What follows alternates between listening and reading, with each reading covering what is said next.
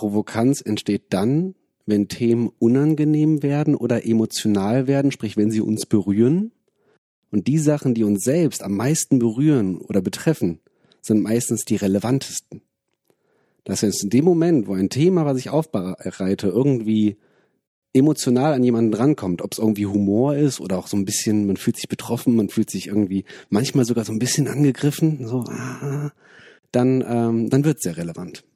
Und das macht es so ein bisschen provokanter und die Lernpsychologie sagt ganz klar, die Sachen, die emotional für uns sehr nah dran sind, die vergessen wir nicht so schnell und Zahlen, Daten, Fakten vergessen wir instant innerhalb von kürzester Zeit. Warum sind so viele Erwachsene verunsichert, wenn es doch eigentlich jedes Kind weiß? Wir haben eine extreme Detailverliebtheit und wir wühlen in den Details und versuchen, also wir sind auch sehr, sehr perfektionistisch tatsächlich und wer sich am tiefsten in die Materie reingegeben hat, der ist dann am Ende der King, ja. Und wer jeden Bullshit bis ins Detail aufbröseln kann, der ist dann quasi der Master of Disaster, sag ich mal im Großen und Ganzen. Also wenn ich mich über meine Leistungsstärke identifiziere, dann ist Effizienz unglaublich wichtig. Wenn ich sehr effizient bin, und perfekt funktioniere, wird irgendwann, also dann ist auch Achtsamkeit und Schlafen und Pause machen für mich uninteressant, weil ich will ja effizient sein. Wenn ich dann etwas langsam mache, fängt es an unangenehm, also etwas langsam und bewusst zu tun, ist dann unangenehm, weil das ist ja nicht effizient. Dann habe ich so einen inneren, also wenn ich nichts tue, es gibt unglaublich Menschen, die sind nicht in der Lage, nichts zu tun. Weil dann kommt so ein innerer Antreiber teilweise aus der Kindheit, du darfst nicht faul sein, du musst was leisten, damit du etwas wert bist, du Waschlappen, du hast keine Zeit, du hast Besseres zu tun. Das war Frederik Letzner. Ich bin Simon Schubert und du hörst eine neue Folge von Perspektive Gesundheit. Als Personal Trainer und Ernährungswissenschaftler hat Frederik früh verstehen dürfen, dass Verhalten nichts mit Wissen zu tun hat, sondern von Gedanken, Überzeugung und Emotionen gesteuert wird. Diese Erkenntnis brachte ihn an den Punkt, sich auf die Psychologie hinter dem Gesundheitsverhalten zu fokussieren und diese auf unterhaltsame Weise zu vermitteln. Heute reist er durch Deutschland und hat Spaß daran, einfach nachvollziehbare Zusammenhänge aufzuzeigen und auch mal die Dinge anzusprechen, die viele nicht hören möchten. Denn für ihn fangen die wirklich relevanten Themen meist er dort an, wo es unangenehm wird. Also, lass uns eintauchen. Ich wünsche dir viel Spaß mit unserem Gespräch cool, dass wir es jetzt geschafft haben. Ich freue mich besonders auf die Episode, weil ich finde, provokantes Gesundheitsmanagement ähm, ist erstmal ein sehr, sehr interessantes Thema, aber vor allem von den ganzen Sachen, ähm, was ich so ein bisschen mitbekommen habe, worüber du dich so beschäftigst, das was sehr, sehr Spannendes ist und mir eigentlich sehr aus dem Herzen spricht, wo es einfach darum geht, hey, was ist so wichtig, ähm, worüber reden wir die ganze Zeit? Geht es wirklich ums Wissen oder ja, haben wir da nicht ein ganz, ganz großes Gap von der Umsetzung her. Und ich würde gerne, dass du mir vielleicht nochmal so ein bisschen erzählst von dir, einfach zwei, drei Sätze, vor allem, warum du denkst, dass das Thema so interessant ist für dich ähm, und warum du dich darauf so spezialisiert hast. Sehr gerne. Also zu mir, bin aus Bonn, bin in Wuppertal aufgewachsen, habe da eine sehr schöne Zeit gehabt und habe in Bonn studiert, bin da jetzt seit knapp acht Jahren und ähm, das Thema Ernährung, Ernährungspsychologie, Gesundheitspsychologie, Verhalten, Stressmanagement und so weiter sind alles Themenbereiche, die sehr stark ineinander greifen, wenn man sie aus einer gewissen Perspektive betrachtet. Und das, was ich in meiner Arbeit mit provokantes Gesundheitsmanagement immer wieder hinterfrage, ist die Relevanz wie relevant sind unterschiedliche Dinge, die im Gesundheitswesen oder im Gesundheits, in der Gesundheitsberatung von Vorträgen, von Motivationstrainern und so weiter aufbereitet werden. Wie relevant sind die eigentlich? Und ja, Frederik. Provokanz entsteht dann, wenn Themen unangenehm werden oder emotional werden, sprich wenn sie uns berühren. Und die Sachen, die uns selbst am meisten berühren oder betreffen, sind meistens die relevantesten. Das heißt, in dem Moment, wo ein Thema, was ich aufbereite, irgendwie emotional an jemanden drankommt, ob es irgendwie Humor ist oder auch so ein bisschen, man fühlt sich betroffen, man fühlt sich irgendwie manchmal sogar so ein bisschen angegriffen, so, ah, dann, ähm, dann wird sehr relevant. Und das macht es so ein bisschen provokanter und die Lernpsychologie sagt ganz klar, die Sachen, die emotional für uns sehr nah dran sind, die vergessen wir nicht so schnell und Zahlen, Daten, Fakten vergessen wir instant innerhalb von kürzester Zeit. Also wir erinnern uns ja auch im Leben immer genau an die Sachen, die für uns emotional sehr wichtig waren. Und in dem Sinne ist provokantes Gesundheitsmanagement eigentlich nur eine Methode, auch emotionale Themen so ein bisschen über Storytelling, über, über spannende, ja, über spannende Vorträge irgendwie rüberzubringen, die manchmal eher als langweilig empfunden werden. Okay, ja, für mich sind es vor allem zwei Sachen, also die du gerade sagst dabei. Einerseits als Methode, um Mhm. zu gucken, hey, die Sachen auf so eine Art und Weise rüberzubringen, wo man damit vielleicht emotional in Berührung kommt, weil ganz klar, wie du gerade sagst, ähm, es ist so, dass man dann die Sachen viel anders verarbeitet. Lernen ist sicherlich eine Sache aus der Lernpsychologie, andererseits aber auch, dass nur sowas passiert, Veränderung, Hm. ist selten auf der komplett rein logischen Ebene. Andererseits, was du sagst, ist, wenn dich die Themen irgendwie ansprechen, ob stören, ne, irgendwie dich provozieren, wenn du ein Problem mit etwas hast, ist es oft so, ja, das Problem ist nicht die Sache, sondern es ist irgendein Thema, was du in dir hast. Und deswegen dann die Themen ähm, du auf diese Art und Weise ansprichst. Absolut. Also ich bin der Meinung, das gesamte Ernährungs- und Gesundheitsverhalten ist ein psychisches Thema. Und da hängen so viele Dinge unterbewusst unten drunter, Überzeugungen, Glaubenssätze, ähm, die uns so verhalten lassen, wie wir uns verhalten, dass eben das Wissen nicht das Problem ist. Eine ganz schwierige Erkenntnis, die ich im Laufe meiner meines Studiums und meiner Ausbildung hatte und ich habe Ernährungswissenschaften studiert bis zum Master, ich habe Trainerlizenzen gemacht, B-Lizenz, A-Lizenz, habe als Personal Trainer gearbeitet und so weiter. Also ich habe irgendwie gefühlt alles gemacht, was ich machen konnte in dem Bereich und irgendwann hatte ich die Erkenntnis, das reine Wissen, diese Zahlen, Daten, Fakten, diese Informationen sind für die Verhaltensänderung an sich nicht relevant. Also ich habe auch Ernährungsberatung gemacht mit eigener Praxis, mit Krankenkassenzertifizierung, habe Ernährungstherapie auch bei ernährungsbedingten Erkrankungen gemacht und so weiter. Und diese ganzen Informationen, die ich aus meinem Studium hatte, darum geht's nicht. Also jedes Kind weiß im Endeffekt, was gesund ist und was nicht. Auch in Grundschulen, wenn ich die Kinder frage, die wissen ganz genau, Obst und Gemüse, Vollkornprodukte, Wasser trinken. Die erzählen teilweise was von Ballaststoffen und ungesättigten Fettsäuren, wie eben so kleine Ökotrophologen. Ja, die wissen alles. Die wissen eben auch, was ungesund ist. Also die wissen auch, dass Papa und Mama zu viel Alkohol trinken, zu viel rauchen und sie selber keine Süßigkeiten essen sollten. Und mir kann kein Erwachsener erzählen, dass er nicht weiß, dass er mal Pause machen sollte, sich bewegen sollte, was jetzt im Großen und Ganzen als gesund verstanden wird, was im Großen und Ganzen als ungesund verstanden wird. Insofern hinterfrage ich sehr stark die Relevanz. Wie sinnvoll ist es einfach immer nochmal zu erklären, so, weißt du was, das ist übrigens richtig und das ist übrigens falsch.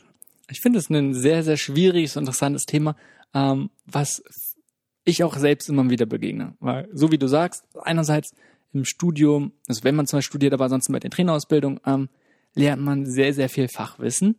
Ähm, ich muss sagen, ja, bei mir ging es auch sehr viel schon um Verhalten.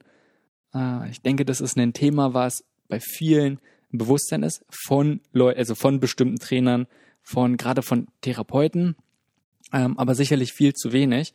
Ähm, aber da trotzdem auch diesen Spagat hinzubekommen und zu sagen, wie viel widmet man dem Wissen? Denn wenn es zum Beispiel um Ernährung geht, ist es, denke ich, schon erstmal wichtig, eine, eine gewisse Grundlage zu legen und zu sagen, hey, ja, das ist wichtig, äh, das ist vielleicht gesund, das sollte man mehr essen, das weniger, denn es herrscht schon sehr, sehr viel Unsicherheit.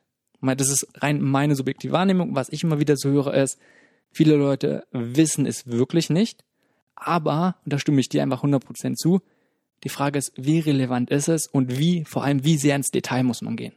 Denn wie sehr muss man sich jetzt über gesättigte, ungesättigte, mehrfach ungesättigte Fettsäure, weißt du, wie viel sollte man von den einzelnen Sachen zu sich nehmen? Ist das so relevant? Denn man sollte doch vielleicht mit den einfachen Sachen anfangen, was du gerade gesagt hast. Wie wäre es einfach mal mit deutlich mehr Obst, deutlich mehr Gemüse und dann kann man sich über die anderen Sachen Gedanken machen und einfach mit diesen ganzen Sachen an anfangen. Und darum eine Frage an dich oder was denkst du von dem Gedanken? Oft geht es natürlich gar nicht nur darum oder wollen die gewissen Leute sich vielleicht gar nicht mehr damit mit dem Wissen beschäftigen, um wirklich mehr zu wissen, sondern meine Erfahrung ist es oder meine Überlegung ist es, dass es mehr darum geht, hey, so kann man sich damit beschäftigen oder man denkt, man beschäftigt sich, man denkt, was tut was, aber ist immer noch auf der sicheren Seite, sich theoretisch damit zu beschäftigen und muss nicht mit in die Umsetzung gehen. Du hast gerade ein paar Wörter gesagt, die ich aufgreifen möchte. Und zwar auf der sicheren Seite. Du hast auch gesagt, es gibt sehr viele Menschen, die sind verunsichert. Die Fragestellung, die darunter liegt, ist, warum sind so viele Erwachsene verunsichert, wenn es doch eigentlich jedes Kind weiß? Wir haben eine extreme Detailverliebtheit und wir wühlen in den Details und versuchen, also wir sind auch sehr, sehr perfektionistisch tatsächlich und wer sich am tiefsten in die Materie reingegeben hat, der ist dann am Ende der King, ja. Und wer jeden Bullshit bis ins Detail aufbröseln kann, der ist dann quasi der Master of Disaster, sag ich mal im Großen und Ganzen. Ähm, aber nur mal so als kleines Beispiel. Es wird im Social Media über diese ganzen Details sich ganz viel ausgetauscht, weil alles sich als Fachmenschen verstehen. Aber auch die unangenehmen und die wirklich relevanten Themen tauchen nicht im Social Media auf. Zum Beispiel gibt es diese ganze Diskussion um Ernährungspyramiden, um unterschiedliche Ernährungsformen, ob es jetzt eine Logi-Pyramide ist, ob es jetzt vegetarisch oder ob es jetzt äh, DGE ist und sonstiges. Im Großen und Ganzen diskutieren wir teilweise über fünf Prozent oder Energieprozent mehr oder weniger Protein und sonstiges. Das, was nicht gesehen wird, ist zum Beispiel folgendes, dass wir in Deutschland im Durchschnitt ungefähr zwölf Liter reinen Alkohol pro Person trinken. Darüber diskutiert kaum jemand. Und zwölf Liter reiner Alkohol ab einem Alter von 15 Jahren. Und wir haben ein paar Leute, die trinken gar nicht, dementsprechend mehr trinken die anderen. Und Männer mehr als Frauen, also Männerdurchschnitt ist so bei 16 Liter entspricht eine Energiemenge von 84.000 Kilokalorien im Jahr. Und das entspricht ungefähr 12 Kilogramm Körperfett pro Jahr, die wir im Durchschnitt über Alkohol zuführen. Und wir diskutieren über Fruchtzucker oder irgendwelche anderen Sachen, Diätkonzepte, Low Carb, keine Ahnung was.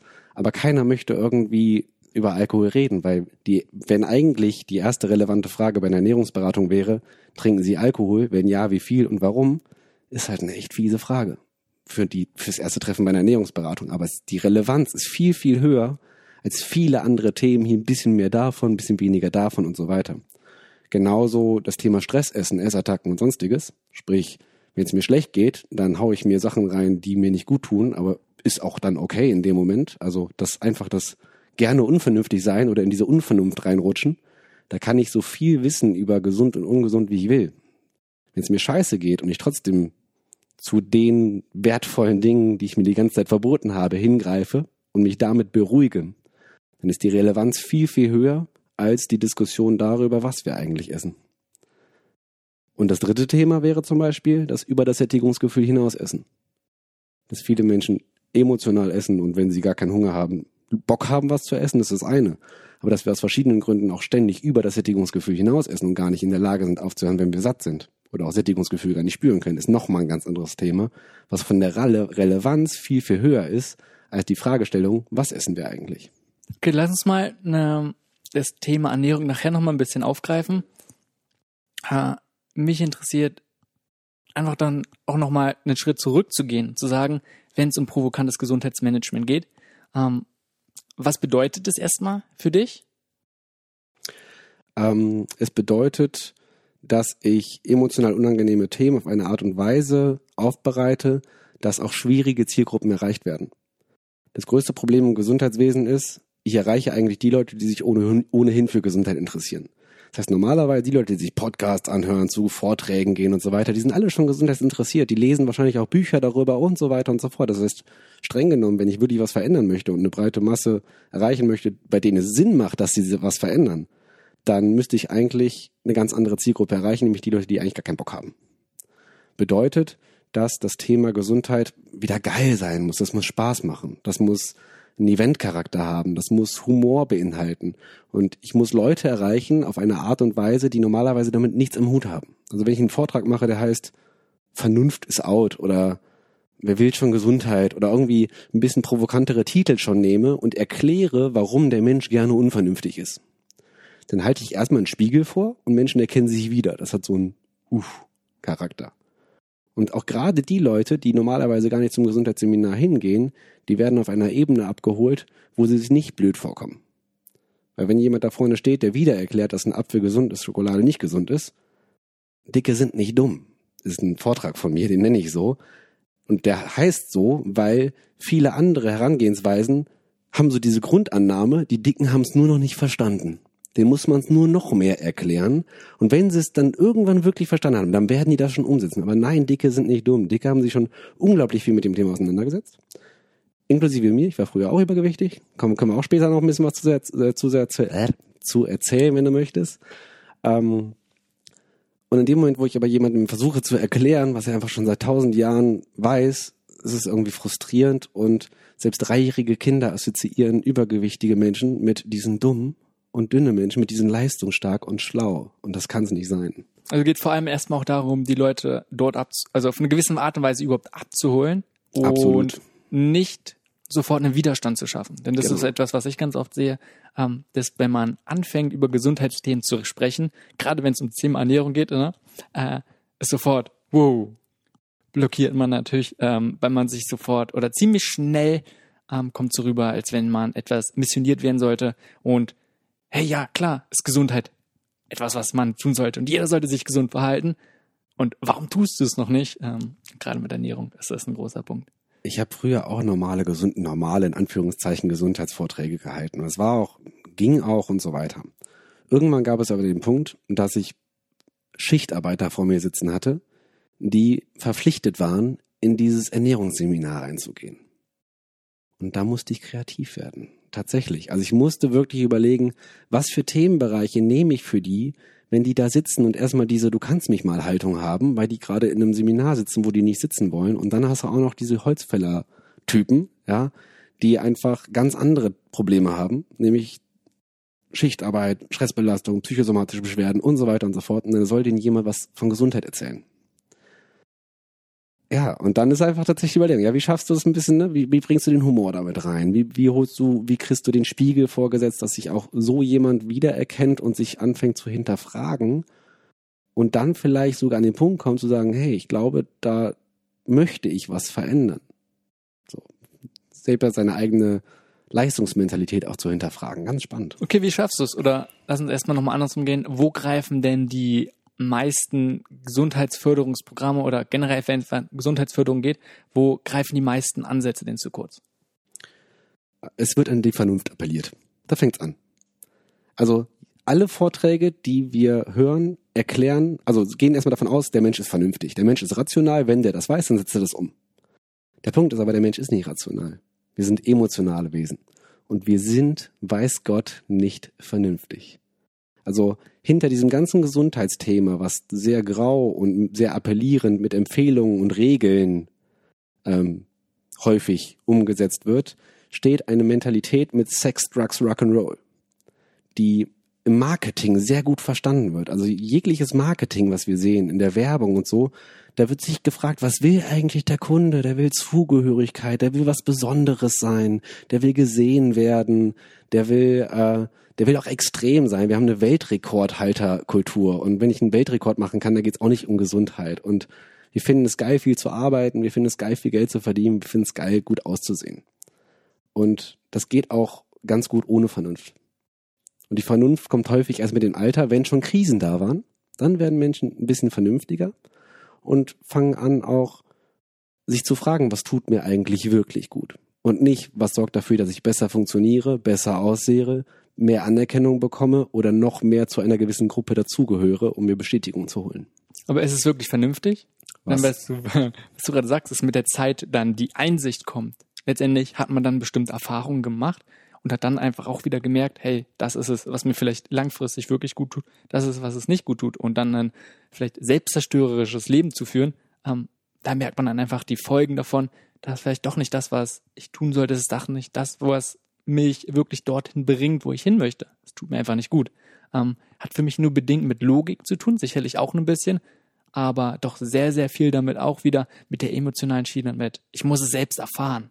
Tatsächlich dieser Aspekt der Vernunft finde ich ganz spannend. Ähm, einfach deswegen, weil Gesundheit wird generell negativ assoziiert. Wir haben eine Negativassoziation. Wir assoziieren Gesundheit mit Disziplin, mit ich muss mich einschränken, ich darf nicht genießen, es ist anstrengend und so weiter. Wir, Woher kommt das deiner Meinung nach? ähm, es fängt an mit psychologischer Reaktanz. Psychologische Reaktanz bedeutet, wenn mir jemand anderes sagt, was ich zu tun und zu lassen habe, verschränke ich erstmal die, Au die, die Arme und sag so, nö. Also es ist so ein gewisses Trotzverhalten, was Kinder schon haben. Wenn mir jemand anderes sagt, tu das, so, nö. Ich entscheide selber. Also wir wollen uns nicht eingeschränkt fühlen. Empfehlungen und Regeln sind da deswegen auch schon ein bisschen schwierig, weil die sorgen dafür, dass ich das Bedürfnis habe, auch mich ausbrechen zu wollen. Das Bedürfnis nach Autonomie. Ne? Ich, also schau dir auch den Gesundheitsmarkt an. Wir, wir bevorzugen die Extreme. Wir wollen nicht die Vernunft. Also wir wollen uns nicht den Ernährungsberater anhören, der über gesunde Empfehlungen spricht, wo wir langfristig gesund abnehmen, sondern wir gucken uns lieber den veganen Bodybuilder an, der uns erklärt, wie wir in zehn Tagen drei Kilo oder zehn Kilo oder 20 Kilo, so Sixpack in sechs Minuten und so weiter. Also wir bevorzugen diese Extreme.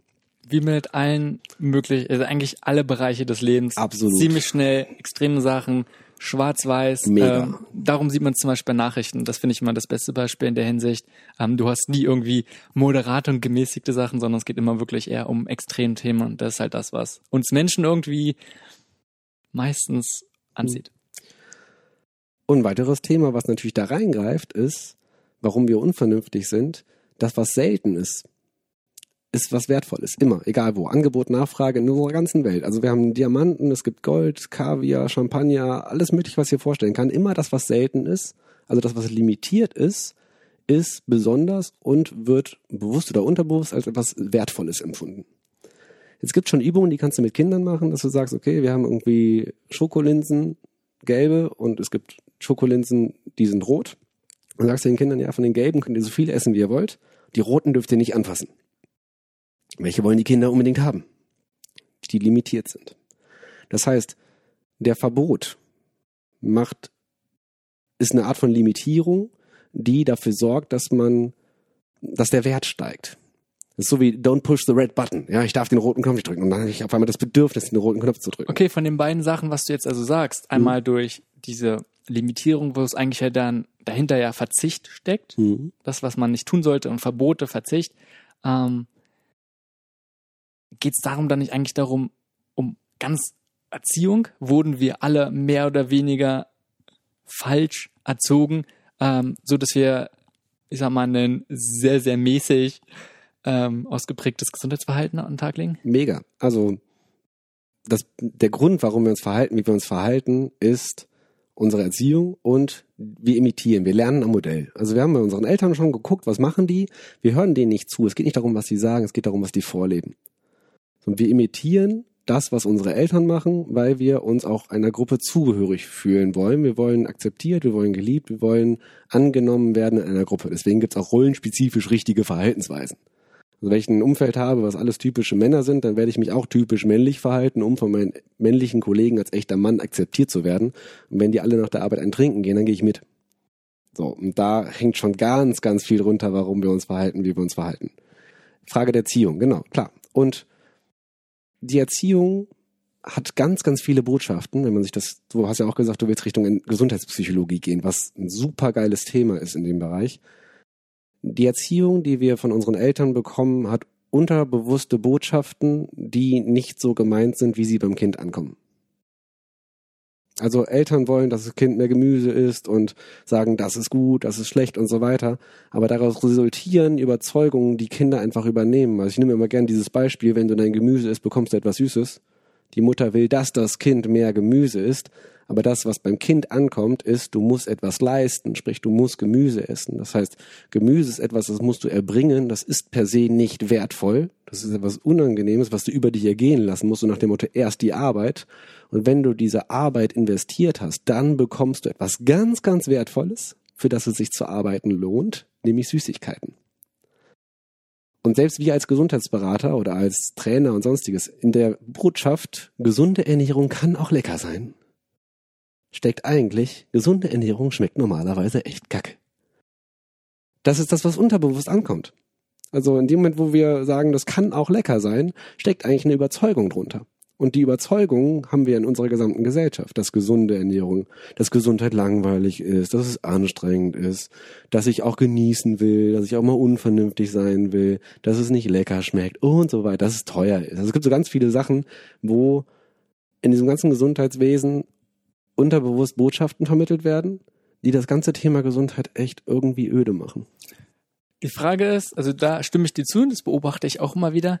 Ähm, greift es nicht auch zu kurz von dem, was du sagst? Machen wir es damit nicht auch zu einfach? Denn auch alleine von den Botschaften, ähm, eine Botschaft kann man auf unterschiedliche Art und Weisen interpretieren. Ich denke, es ist ein ganz, ganz großer Punkt, wie Leute erzogen werden. Und gerade ähm, jetzt zum Beispiel unsere Generation oder auch die Generation davor, ne, unsere Eltern zum Beispiel, ähm, über die Jahre mit dem Krieg, wo ziemlich viel schon begrenzt war, sehr begrenzte Ressourcen, da ging es nie darum, äh, ist das gesünder, ist das gesünder, es wurde gegessen, was da war. Und irgendwann, sobald es halt jemandem besser geht, ähm, zum Beispiel wollten dann natürlich die Eltern dem Kind auch das nochmal geben und bieten, was sie selber vielleicht nicht als Kind halt haben konnten.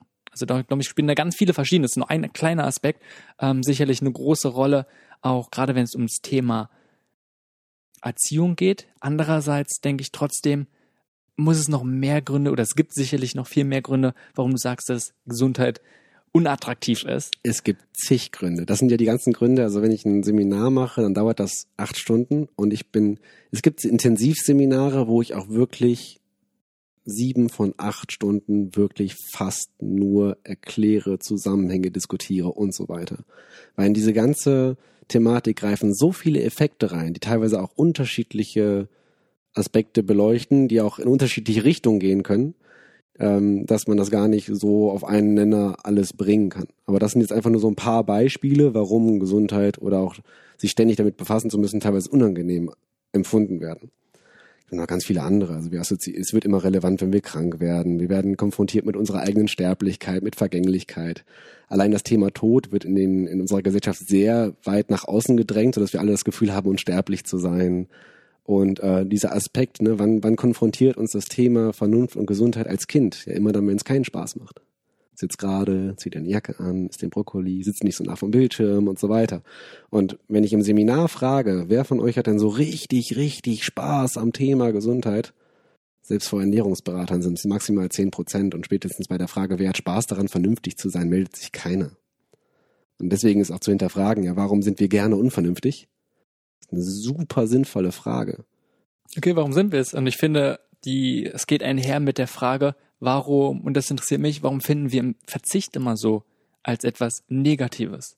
Denn ich mache immer wieder die Beobachtung, wir wollen immer alles haben. Und es ist vielleicht so ein bisschen die Natur des Menschen, sich nicht einschränken zu wollen, immer alles machen zu können Ne, der hat sicherlich vielleicht was mit einem Drang nach Freiheit zu tun, aber ich merke, dass der Druck sehr, sehr stark ist. Dass man sagt, hey, man möchte nicht eingeschränkt werden und Verzicht ist was ganz Schlimmes. Gerade zum Beispiel, ich ernähre mich pflanzlich.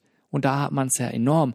Sobald es irgendwie um das Thema geht, wie, du isst kein Fleisch, weißt du, hast du gleich wieder diese Abwehr von wegen, oh nee, bloß mein Fleisch nicht. Oh, weißt du, unabhängig davon, dass ich gar kein dogmatisch irgendwie ähm, bekehren möchte oder sonst was, sondern soll jeder machen. Aber ich finde, daran sieht man es mit dem Thema Ernährung wieder sehr, sehr stark. Sich selbst in irgendwas einschränken zu wollen, wird immer als was sehr Negatives empfunden. Mhm. Wobei, ist es das wirklich? Ich bin der Meinung, im Extrem liegt die Störung. Also im absoluten Extrem. Und was ich besonders wichtig finde, ist der Aspekt, der sehr stark verloren geht, ist der Aspekt des Genusses genießen zu können. Wenn ich Kinder frage, warum essen wir? Warum ist der Mensch? Warum essen wir? Dann kommt, weil wir überleben müssen, weil wir sonst sterben würden und so weiter. Ganz viele Gründe. Aber keines der Kinder sagt einfach, weil es mir Spaß macht, verdammt. Weil es geil ist, ja. Selbst Kinder sagen das nicht. Und Essen soll ja irgendwie Spaß machen. Und wenn ich Erwachsene daran erinnere, ja, Essen macht übrigens Spaß. Und ist so, ach ja, krass, macht auch Spaß.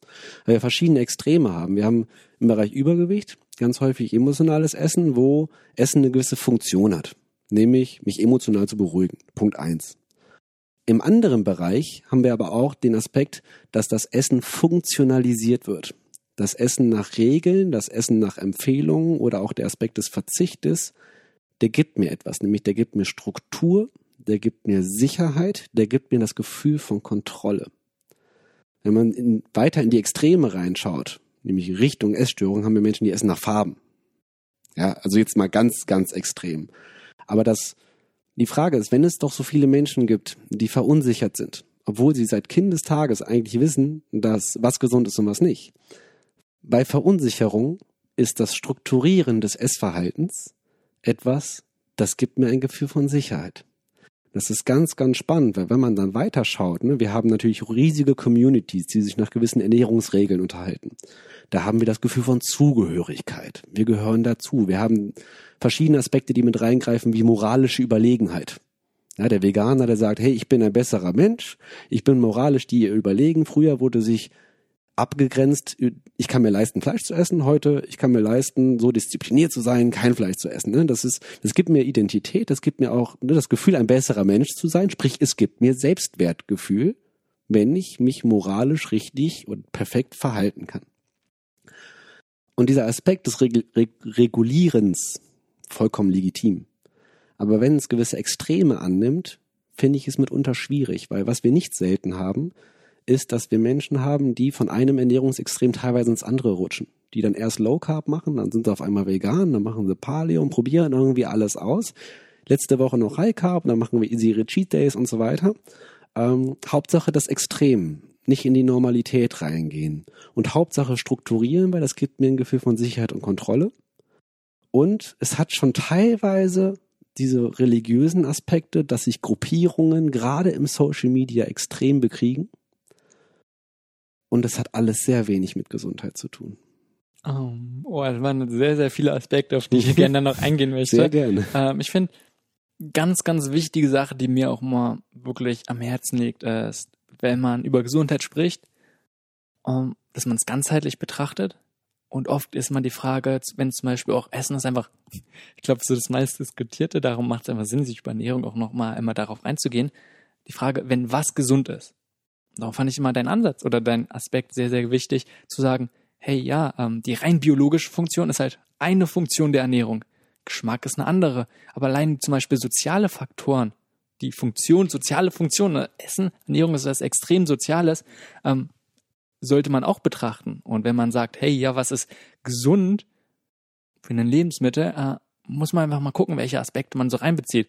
Und einfach nur zu sagen, dass unter den rein biologischen Sichtpunkten zu nehmen, ähm, trifft halt oft leider ein bisschen zu kurz. Und das ist leider ein Aspekt, der da nicht oft reinkommt. Ich gehe so weit und sage, es ist kontraproduktiv, Lebensmittel in gesund und ungesund zu kategorisieren. Weil im Extrem haben wir extremes Schwarz-Weiß-Denken. Richtig, falsch, gut, schlecht. Eine extreme Bewertung. Bam. Das Kategorisieren in gesund und ungesund ist im Extrem auch schon Schwarz-Weiß-Denken, weil ich habe automatisch ein schlechtes Gewissen, wenn ich da mal was Ungesundes esse. Das heißt, genießen fällt schwer. Und es gibt mir ein Gefühl von Sicherheit, alles richtig zu machen, weil ich ja nur die richtigen Sachen esse. Wenn man wirklich in die Wissenschaft und die Methodik von Studien hineinschaut, dann ist ganz klar, Lebensmittel an sich lassen sich nicht in gesund und ungesund kategorisieren. Selbst das Wort Gesundheit ist schwierig zu fassen. Klar. Und ja, die Dosis macht's immer. Und es gibt Aspekte, wo ich ganz klar sage, Schokolade kann gesund sein und Genuss begrenzt sich selbst. Also Genuss begrenzt sich selbst ist auch wieder so ein Teilaspekt, da können wir super weit in die Tiefe gehen. Aber natürlich das erste Stück Schokolade, wenn noch so ein mm, oh, Wahnsinn, schmeckt das gut, ja. Was soll daran ungesund sein, wenn man beim ersten Stück Schokolade fast einen Orgasmus kriegt, wenn man sich denkt so, wow, das ist das Beste, was ich je gegessen habe. Das zweite Stück, das dritte Stück, das vierte Stück, auch alles noch Genuss, aber der Genussfaktor wird ja immer kleiner. Weil, was selten ist, ist wertvoll, hatten wir vorhin. Was im Übermaß da ist, kann nicht mehr wertvoll sein, kann nichts Besonderes mehr sein. Und irgendwann, ab dem fünften, sechsten, siebten Stück, Stück, ist es kein Genuss mehr. Und dann rutscht es in einen Themenbereich hinein, wo die Frage ist, warum esse ich über meinen Genussfaktor hinaus und habe am Ende Bauchschmerzen oder mir fällt ganz am Ende auf, huch, die Tafel Schokolade ist weg, weil es irgendwie unterbewusst war, weil es ein Autopilot war, weil es Trancezustand war, weil es mir unangenehm ist, eine halbe Tafel Schokolade einfach wieder zurück in den Schrank zu legen und sonstiges. Warum auch immer, da kommen wir wieder noch tiefer in die Psychologie rein. Ähm, aber ich, ich halte es nicht für sinnvoll zu sagen, es gibt ungesunde Lebensmittel, wenn man, wenn ich betrachte, dass auch mal unvernünftig sein vollkommen legitim ist und Genuss sich ja selbst begrenzt was soll falsch daran sein, wenn ich einmal im Halbjahr mich mit meinen Kollegen treffe, äh, einen Whisky-Abend mache mit Pokerabend und Zigarre rauche und allem drum und dran, dieses ganze Unvernünftige und das total genießen kann, kein schlechtes Gewissen habe und wenn ich das nur einmal im halben Jahr mache. Ich finde es sehr, sehr interessante ähm, ja, Fragestellung und gar nicht, absolut nicht einfach zu beantworten. Und es muss sicherlich jeder für sich sowieso tun. Ähm, als erstes möchte ich noch mal kurz darauf eingehen, auf diese ganzen Extremsachen. Mhm. Ja, und es, ja, weiß auch wieder nicht genau, woran das so liegt, aber wir haben ja schon gesagt, wir tendieren dazu, immer so Extreme haben zu wollen. Äh, was ich in der Hinsicht immer gut finde, ist zum Beispiel von Rüdiger Dahlke, der geht so, ähm, der hat verschiedene Lebensprinzipien und da geht es auch darum, den verschiedenen Lebensprinzipien gerecht zu werden. Du, hast, du, du findest in sehr, sehr vielen Philosophien, findest du es wieder und da ist in Nummer auch eine Sache, zum Beispiel ähm, Saturn-Prinzip, wo es um Verzicht geht und Sterblichkeit, wo du auch gesagt hast, ey, da machen wir so ein total, oh, Sterblichkeit absolut gar nicht und Verzicht, weißt du, es geht alles so ein bisschen in die Richtung. Ähm, und dieses Prinzip möchte auch irgendwie ein bisschen Beachtung Leben geschenkt werden. Und wenn wir anfangen, komplett irgendwelche Themen ganz zu ignorieren, ein bestimmtes Extrem zu gehen, ähm, dann ist es langfristig, kommen wir einfach in ein Ungleichgewicht. Und das ist auch so ein bisschen, was ich, so wie ich ähm, Gesundheit allgemein sehe, äh, dass du nicht sagen kannst, gesund an, aus, ja, nein, sondern hey, ja, es ist irgendwie ein Gleichgewichtszustand, wie die WHO das unter anderem ja auch definiert. Mhm. Äh, und ist dann immer so ein bisschen in Balance auf der Waage und verschiebt sich von rechts nach links. Wenn du möchtest, können wir das Thema beleuchten, warum wir so extrem dazu tendieren, nach in die Extreme zu gehen. Okay. Meine Doktorarbeit, die ich aktuell schreibe, geht nämlich genau um das Thema, wie beeinflusst unsere Leistungsgesellschaft unser Essverhalten. Und worum es mir geht, ist, unser Selbstwertgefühl ist abhängig von dem, was wir leisten. Wenn wir viel Leistung liefern, dann haben wir am Ende, sind wir stolz auf uns. Wenn wir einen Fehler gemacht haben oder nicht so viel leisten, das Gefühl haben, faul zu sein, dann verurteilen wir uns selbst und mögen uns selbst nicht. So.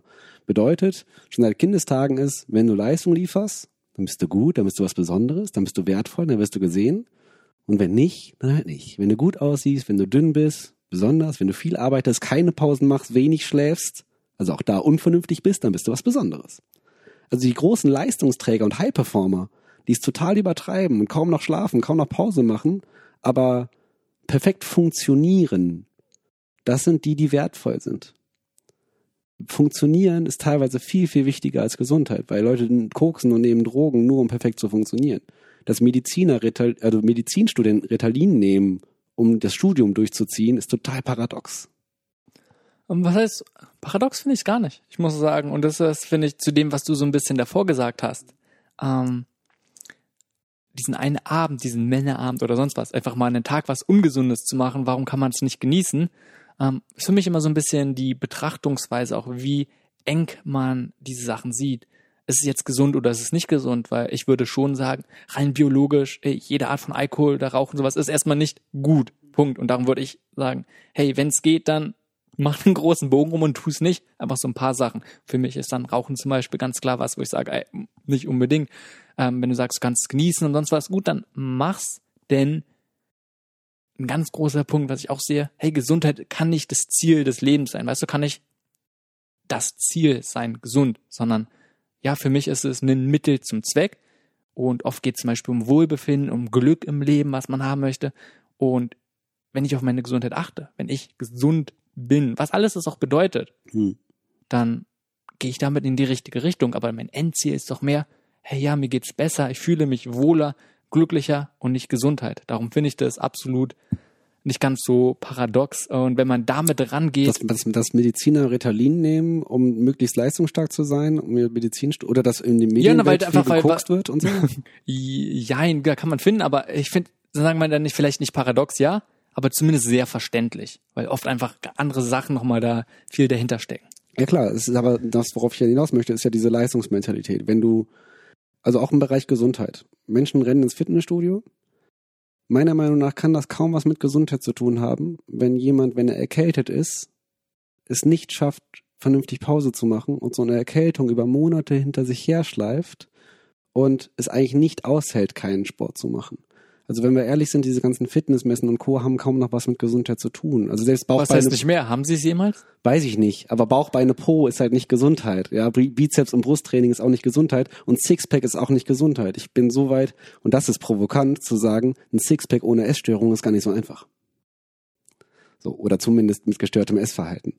Und dadurch, dass ich bin der Meinung, wir haben in Deutschland ein teilweise sehr niedriges Selbstwertgefühl, was nicht bedingungslos ist und wir nur glauben, wertvoll zu sein, wenn wir Leistung liefern. Das ist, denke ich, nämlich ein ganz, ganz großer Und- Punkt, auf den ich auch noch hinaus wollte, wo einfach ähm, das dann natürlich noch mal eine ganz andere Betrachtungsweise wird für dem, was du davor gesagt hast. Das ist aber der Grund für die Extreme. Wir wollen Weltrekordhalter sein. Wir wollen das Besondere sein. Wir wollen nicht normal sein. Normalität ist total langweilig. Deswegen ist Vernunft total langweilig. Wir wollen Multitasking, wir wollen die Hype, jeder von uns will ein High-Performer sein.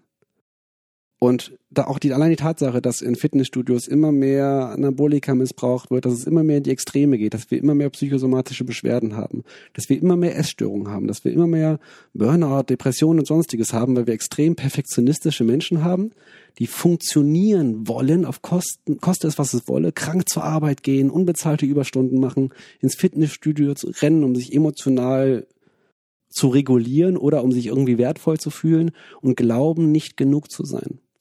Ich habe mit Kindern gearbeitet in der Schule und zwölfjährige Kinder kommen zu mir hin, die sind dünn und fragen mich, was sie für Diäten machen können, weil sie ihre Oberschenkel so dick fühlen.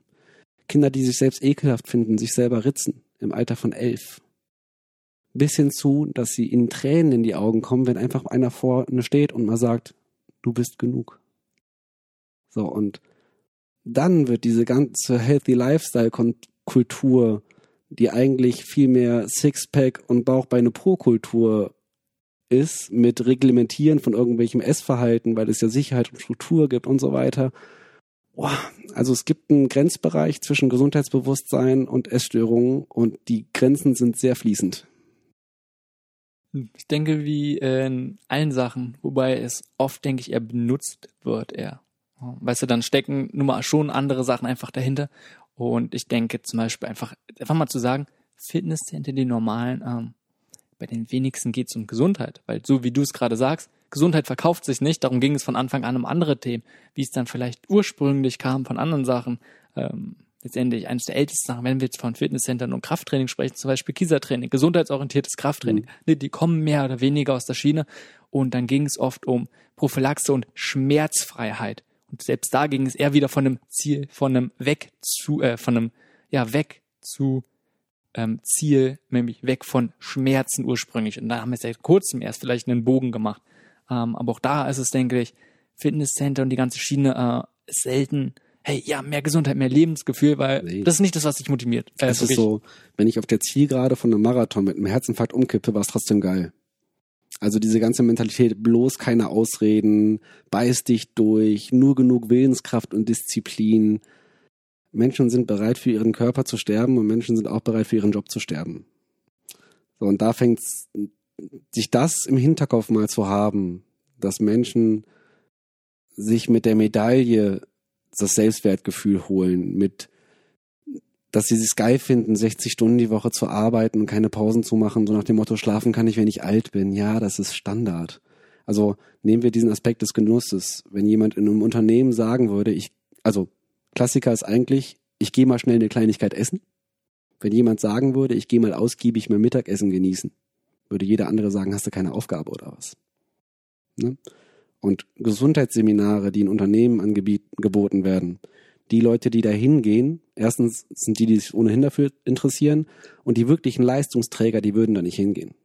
Weißt du, Okay.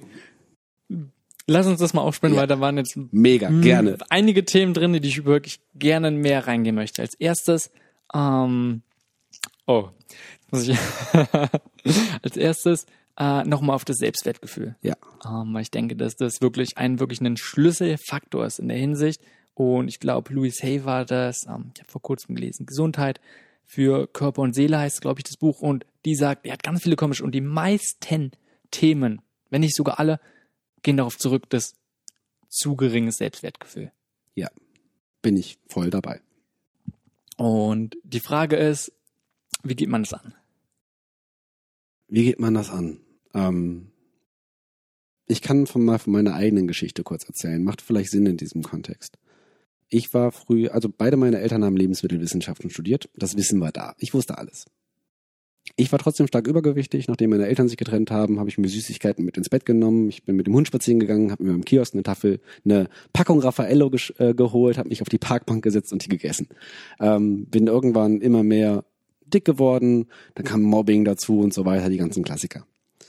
Dann habe ich extrem angefangen mit Sport. Mit 18 bin ich Marathon gelaufen und es war so, ne, Sport, Sport, Sport, dünn, dünn, dünn äh, mein Zivildienst im Sportverein gemacht, Trainerlizenzen gemacht, angefangen mit Ernährungswissenschaften. Und äh, auch da, wenn man sich die typischen Ernährungswissenschaftler anschaut, da können wir auch gerne irgendwann mal drüber reden, äh, warum jemand unbedingt Ernährungswissenschaften studiert, gerade wenn der, der, NC so groß ist und man echt gut sein muss, auch im Abitur und was da so Hintergründe sein können, finde ich super spannend, weil da auch eine gewisse Detailverliebtheit durchaus hinterstecken kann, bis hin zu dem Aspekt der Selbsttherapie, wie, wie es zum Beispiel auch bei mir war und wie es bei vielen auch durchaus ist, sich intensiv mit den Themen Warum auseinandersetzen studieren zu Leute. Psychologie? Ja. Ja, genau, sage ich in dem Kontext auch immer sehr gerne.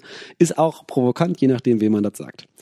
Also, ähm, ganz viel Sport, ganz viel Ernährungswissenschaften, Trainerlizenzen ist total übertrieben. Es hatte alles nichts mit Genuss zu tun. Ich bin nicht laufen gegangen, weil es mir Spaß gemacht hat, sondern einfach nur dieser Gedanke, wenn ich etwas ändere, wenn ich anders an aussehe, dann darf ich mich endlich selber so lieben und akzeptieren, wie ich bin.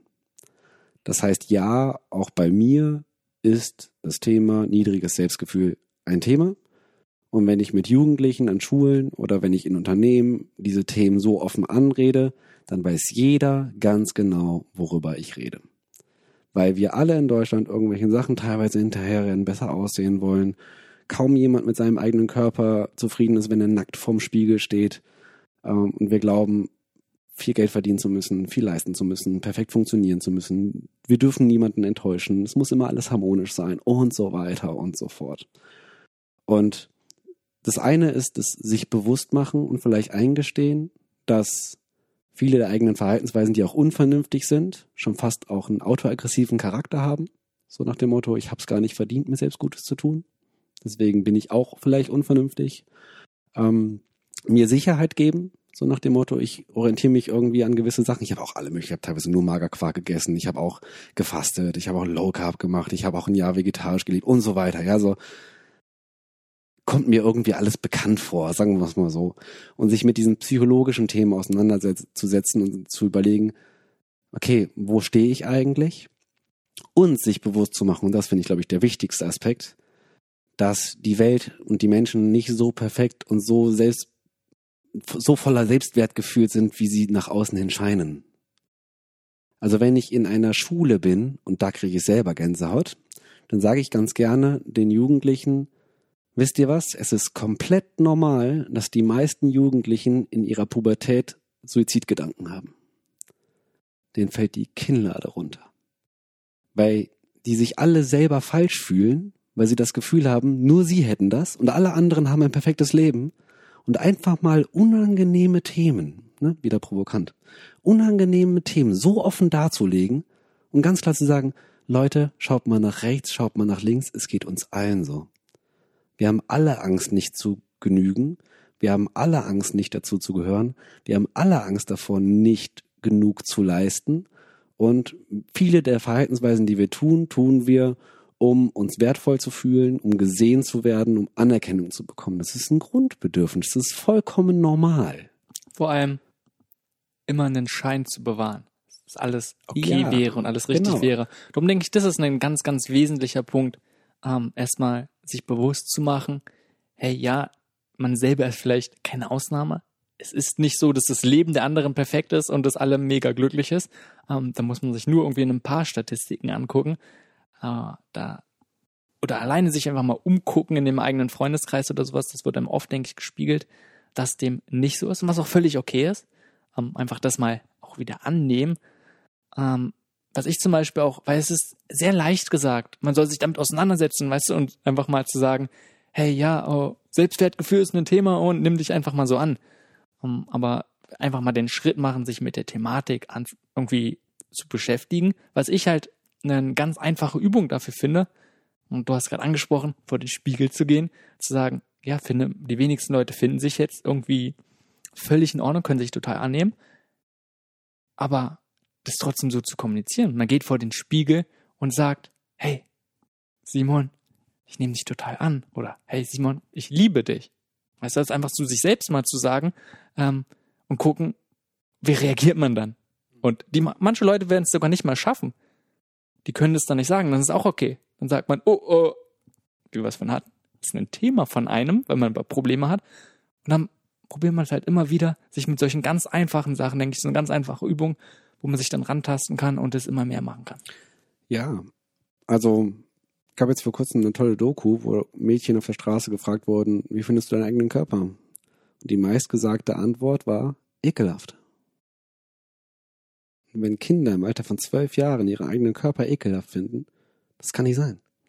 Also ich frage auch dann so mal gerne, auch gerade bei den Jüngeren so, ich erzähle dann von mir selber, ich früher dick war, zeige ein Foto und so weiter und so fort, wie ich mich da gefühlt habe. Und dann frage ich gerne so, ja, wer von euch fühlt sich denn zu dick oder wer von euch fühlt sich denn zu dünn?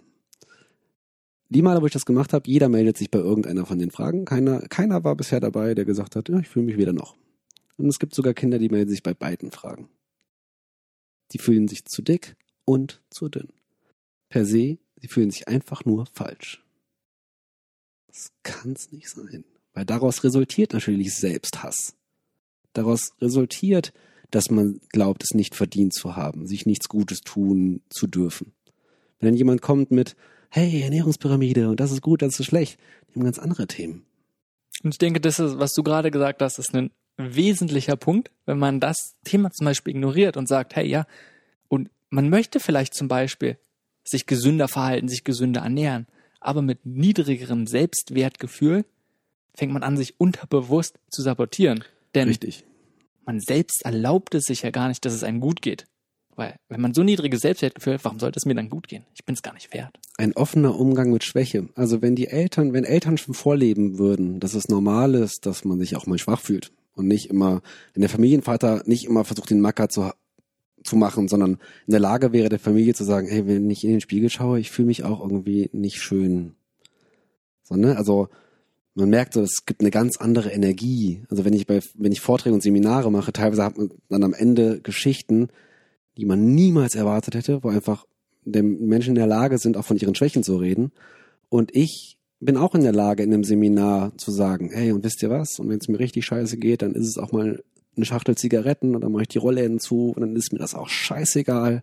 Und äh, ich werde dann teilweise gefragt, ja, wie hast du es denn geschafft, wenn du früher so dick warst, dann dünn zu werden? ehrlich zu antworten und zu sagen, naja, ich war fast in der Essstörung, ist eine scheiß Antwort. Aber es ist irgendwie wahr. Und das, was eben selten gesehen wird, ist das Übergewicht und Untergewicht oder dieses extreme Reglementieren, dass es zwei Extreme sind. Und im Endeffekt ist es fast das Gleiche und nicht selten haben wir jemanden, der ist erst übergewichtig, rutscht dann von da aus ins andere Extrem und hat dann da seinen, seinen Regulator, den ihm irgendwie emotional stabil macht. Ja, weil Jetzt, auf die Themen, ich denke, das ist oft halt Ausdruck eines anderen, absolut, eines anderen. Genau. Und der Punkt ist tatsächlich, beide Extreme sind ein Extrem, die genau das gleiche machen, aber es gibt natürlich Extreme, die sind gesellschaftlich sehr erwünscht, nämlich unglaublich viel zu arbeiten, Workaholic zu sein, sportsüchtig zu sein oder magersüchtig zu sein, auch in der Modelbranche und Co. Es ist gesellschaftlich schon fast erwünscht, das ist normal, das sollte man dann. Aber die Leute, die andere Themen haben wie Alkohol, Rauchen, Übergewicht, das wird dann abgestoßen, das ist dann falsch. Aber einfach die Perspektive, dass beides eigentlich im Endeffekt genau das gleiche ist und dass auch häufig es von einem Extrem ins andere rutscht. Ne, der Leistungssportler, der keinen Sport mehr machen kann, dann auf einmal stark übergewichtig wird, in eine Depression rutscht und anfängt zu trinken. Oder eben der Übergewichtige, der auf einmal ins Extrem rutscht und anfängt extrem abzunehmen. Also ich hatte letztens irgendwie ein Seminar, da kam jemand zu mir und meinte, er hat in den letzten drei Monaten 30 Kilo abgenommen. Und alle um ihn herum sagen, boah, geil, Wahnsinn. Familie, du hast so abgenommen, alle Freunde, du hast so abgenommen. Und ich guckte ihn ganz tief in die Augen und hatte das Gefühl, wir beiden sind die einzigen, die verstehen, dass hier gerade was richtig mies ist. Weil nach den richtigen Fragen war ganz klar, er kann sein Essen nicht mehr genießen und er hat kein Hungergefühl mehr. Und das ist im Endeffekt nicht besser als das Übergewicht. Aber alle finden es geil.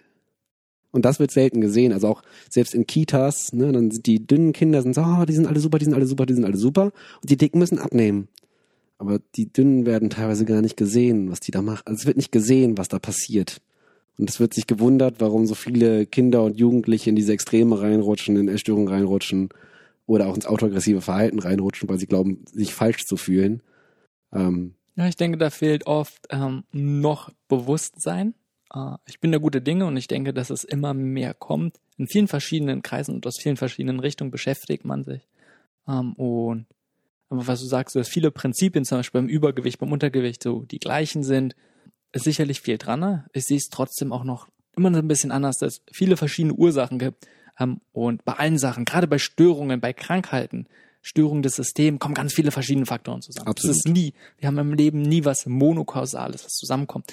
Ähm, und ich bin zum Beispiel ein großer Fan von Krankheitsbilddeutung, dass Mhm. einfach man sagt auch, bei Übergewicht, hey, ja, äh, probiert man vielleicht dann auf der materiellen Ebene immer mehr in sich reinzuholen, weil man sonst im Leben nichts anderes hat, wo man füllen kann. Oder Weißt auch man einfach die füllt Mauer. sich selbst.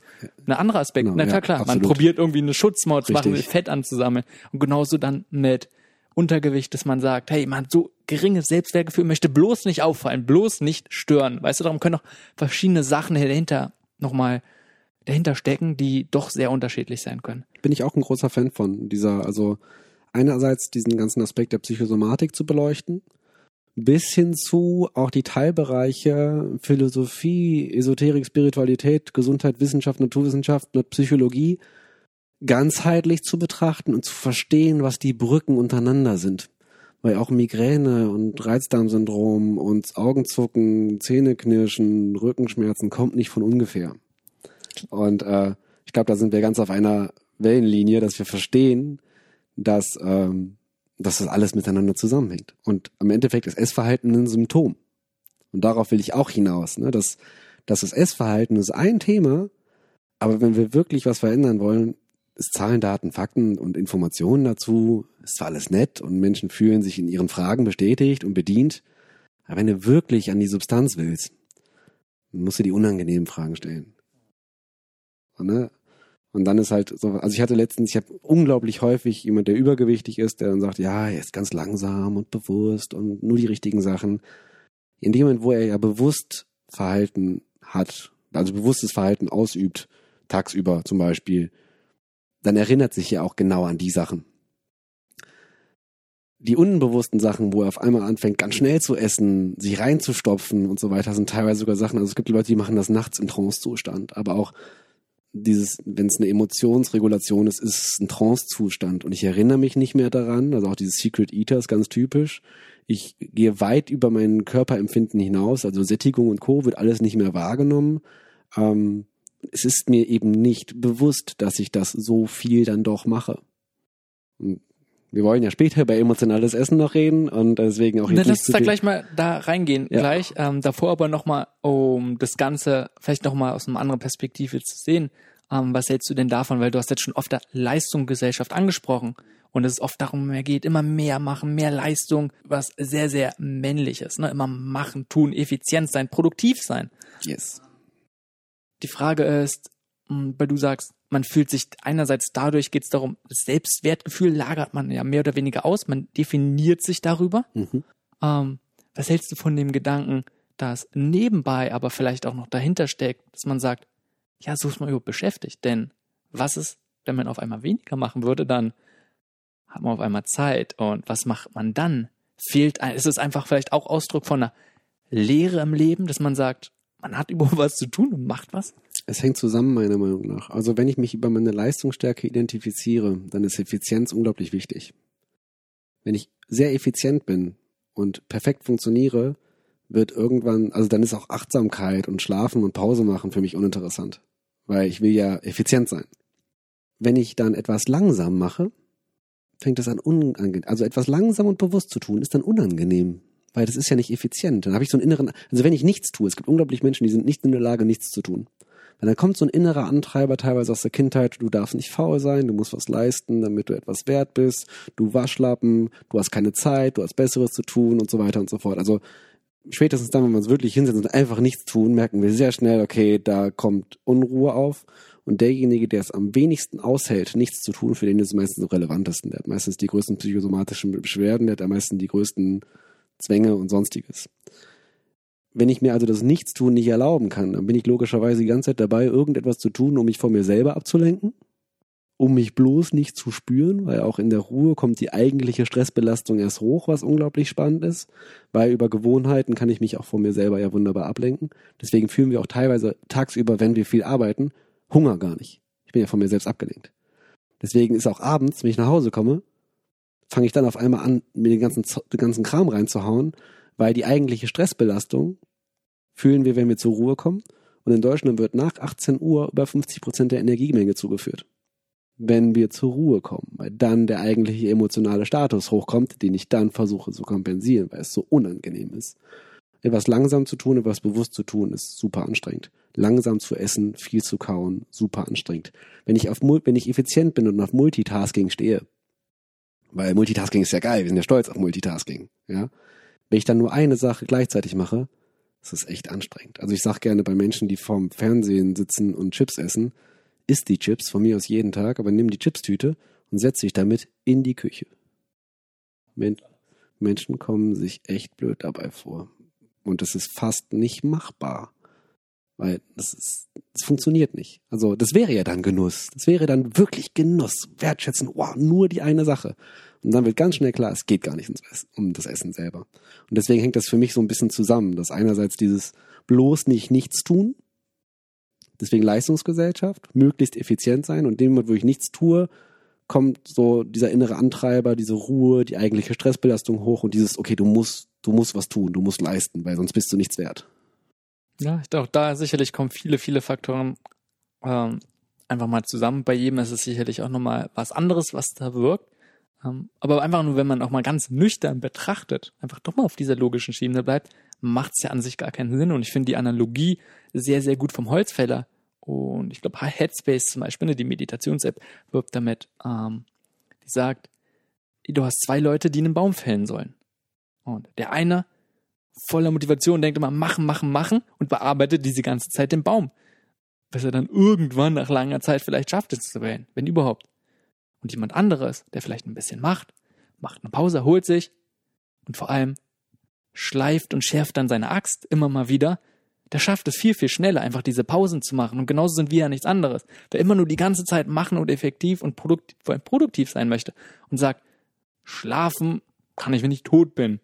Ne? Der, der übrigens den Spruch eingemacht hat, ist, glaube ich, irgendwas mit Mitte 30 gestorben. Ja, ähm, schön. glaube ich. Ähm, für manche klappt es, aber für die allerwenigsten nicht. Das ist einfach was sehr, sehr Wichtiges und diesen Ausgleich brauchen wir und dann sind wir dadurch ja deutlich produktiver und effektiver. Richtig. Und vernünftig ist es auf jeden Fall zu schlafen, Pause zu machen, sich das zu gönnen und ich finde nicht mal vernünftig, weil vernünftig hört sich jetzt schon wieder so an, sondern yeah. rein logisch. Logisch, es ist absolut. einfach effektiver und produktiver Genau. ist man, wenn man nicht die ganze Zeit arbeitet, sondern sich einfach Zeit zur Regeneration nimmt. Richtig. Und der Workaholic, der hat dann echt teilweise, der Workaholic ist dann derjenige, der am ehesten in die ganzen Extreme reinrutscht, noch am ehesten Beschwerden hat und am ehesten irgendwie gegen die Wand läuft. Und deswegen ist ganz klar, dass dieser, ich muss funktionieren, ich muss leistungsstark sein, ich muss effizient sein, dieser Aspekt dafür sorgt, dass wir so viele Leute haben, die voll gegen die Wand rennen, und zwar mit Anlauf. Wenn Menschen in der Lage wären, zu Hause zu bleiben, wenn sie krank sind, oder wenn sie Beschwerden haben, wenn sie merken, dass ihr Körper ihnen signalisiert, hey, Bremse, das wäre ja schon echt wertvoll, wenn man dann sich erlauben könnte zu sagen, ich bleib heute zu Hause. Selbst wenn mein Chef mich dafür kritisiert, dass ich mit Kopfschmerzen nur zu Hause bleibe. Also da diese Überlegung, wie viel bin ich mir selber wert? Wert, Selbstwert? Mich dafür, mich für mich selbst zu entscheiden und mich für mein eigenes Wohlbefinden zu entscheiden, anstatt für andere mich aufzuopfern für die Arbeit, für meinen Sport und sonstiges. Also auch da hängt es halt wieder mit dem Selbstwert zusammen. Wie viel bin ich mir wert, um mich für mich selber einzustehen? Ja, wobei ich auch da sagen muss, ähm, auf der anderen Seite sehe ich auch wieder den Aspekt, was tun zu möchten. Weißt du, das gar nicht mal für anderes, was ein ganz großes und sicherlich bei den meisten, aber genauso hat man Leute und Richtung Hochleistungssport. Ähm, da kann man auch nicht mehr wirklich von Gesundheit sprechen. Ne? Sport oder Bewegung, Training, man geht sicherlich ziemlich lange mit Gesundheit einher und irgendwann dann halt nicht mehr. Und genauso ist es halt mit anderen Sachen. Leute, die halt viel arbeiten, die wollen was bewegen, die wollen etwas erreichen, was, was sehr Wunderbares des Menschseins auch ist, zu erstreben, sich zu entwickeln. Ähm, und das geht natürlich vielleicht auch auf Kosten der eigenen Gesundheit. Weißt du, darum hm, sehe ich es auch immer gar nicht zu sagen, in der Hinsicht dann zum Beispiel sagen, ey, da ist zu wenig Selbstwertgefühl sind, sondern derjenige hat so viele Ziele, so Ambitionen, möchte was erreichen und nimmt dann vielleicht die eigene Gesundheit im Kauf. Und da diese, diese Balance zu Genau, finden, richtig. ist total schwer und kompliziert. Und wahrscheinlich läuft es dann einfach daraus, dass man einfach bewusste Entscheidungen trifft. Zu sagen, jetzt ist es mal vielleicht eine Zeit lang so und eine andere Zeit weniger. Also auch wieder meine Selbstoffenbarung. Ja, ich bin auch phasenweise ein Workaholic. Dass ich wirklich beobachte, es fällt mir total schwer, mein Handy beiseite zu legen. Es fällt mir total schwer, ähm, Pause zu machen, richtig zu schlafen. Ich bin auch selbstständig und ähm, ich weiß, ich weiß, ich weiß, dass es nicht gesund ist. Weißt du, man, man ist ja auch immer der Klassiker. Ja, wir erzählen was, wir erzählen was, wir erzählen was und wir selber sind auch nicht viel besser. Nein, aber es geht auch nicht darum, besser zu sein. Es geht darum, um bewusst zu machen. Und offener Umgang mit Schwäche bedeutet, dass auch ich da vorne stehe und sage, ja, ich habe auch meine Sachen. Und ja, als Workaholic finde ich Arbeiten geil, weil ich ganz viele Ziele habe und so weiter. Und die Frage ist aber tatsächlich ganz klar, tut mir das in dem Ausmaße noch gut und wann tut's mir nicht mehr gut? Und gerade mit diesen unangenehmen Themen, die ich ja teilweise auch mit Jugendlichen und so bespreche, ich hatte vor zwei Wochen einen, halt- so einen leichten Hörsturz in Kombination mit einer Panikattacke, ganz klassischerweise. Nach drei Vorträgen, wo es echt an die Substanz ging, ich hatte wollte noch einen Vortrag machen, wo ich dann mich erstmal hinsetzen musste, kurz Pause machen musste. Und dann hat mir mein Körper ganz klar gesagt, so die nächsten zwei Tage machst du frei. Habe ich Termine abgesagt und so weiter, habe mich hingelegt. Und das ist die Balance, wo man weiß, okay, einerseits, ich will Arbeit liefern, ich will mein Thema nach vorne bringen, weil ich das super relevant und spannend finde. Äh, es macht super Spaß zu arbeiten und es ist auch geil irgendwo. Aber das mit diesem, das ist so geil. Das ist halt wirklich die Frage, bis wohin ist es noch Genuss und ab wann kommt es in einen Bereich hinein, wie bei der Tafel Schokolade, wo es auch nicht mehr vernünftig ist und wo es auch kontraproduktiv ist, wenn ich es weiter durchziehe. Ja, wir haben nun mal Grenzen, wir sind keine Maschine. Ähm, und darum finde ich einfach, um, auch zu dem, was du gerade gesagt hast, ja, Gesundheit ist, wie gesagt, nicht das Ziel, sondern für mich ist es auch oft ein Mittel zum Zweck, um dann vielleicht andere Sachen zu machen. Und wenn ich vielleicht leistungsbereit, leistungsfähig sein möchte, wirklich in lange Zeit, Hochleistung gesagt, Sport zum Beispiel ist was anderes, dann geht es darum, hey, ja, kann ich diese eine Olympiade Hochleistung zu machen? Und dann nehme ich vielleicht Sachen im Kauf.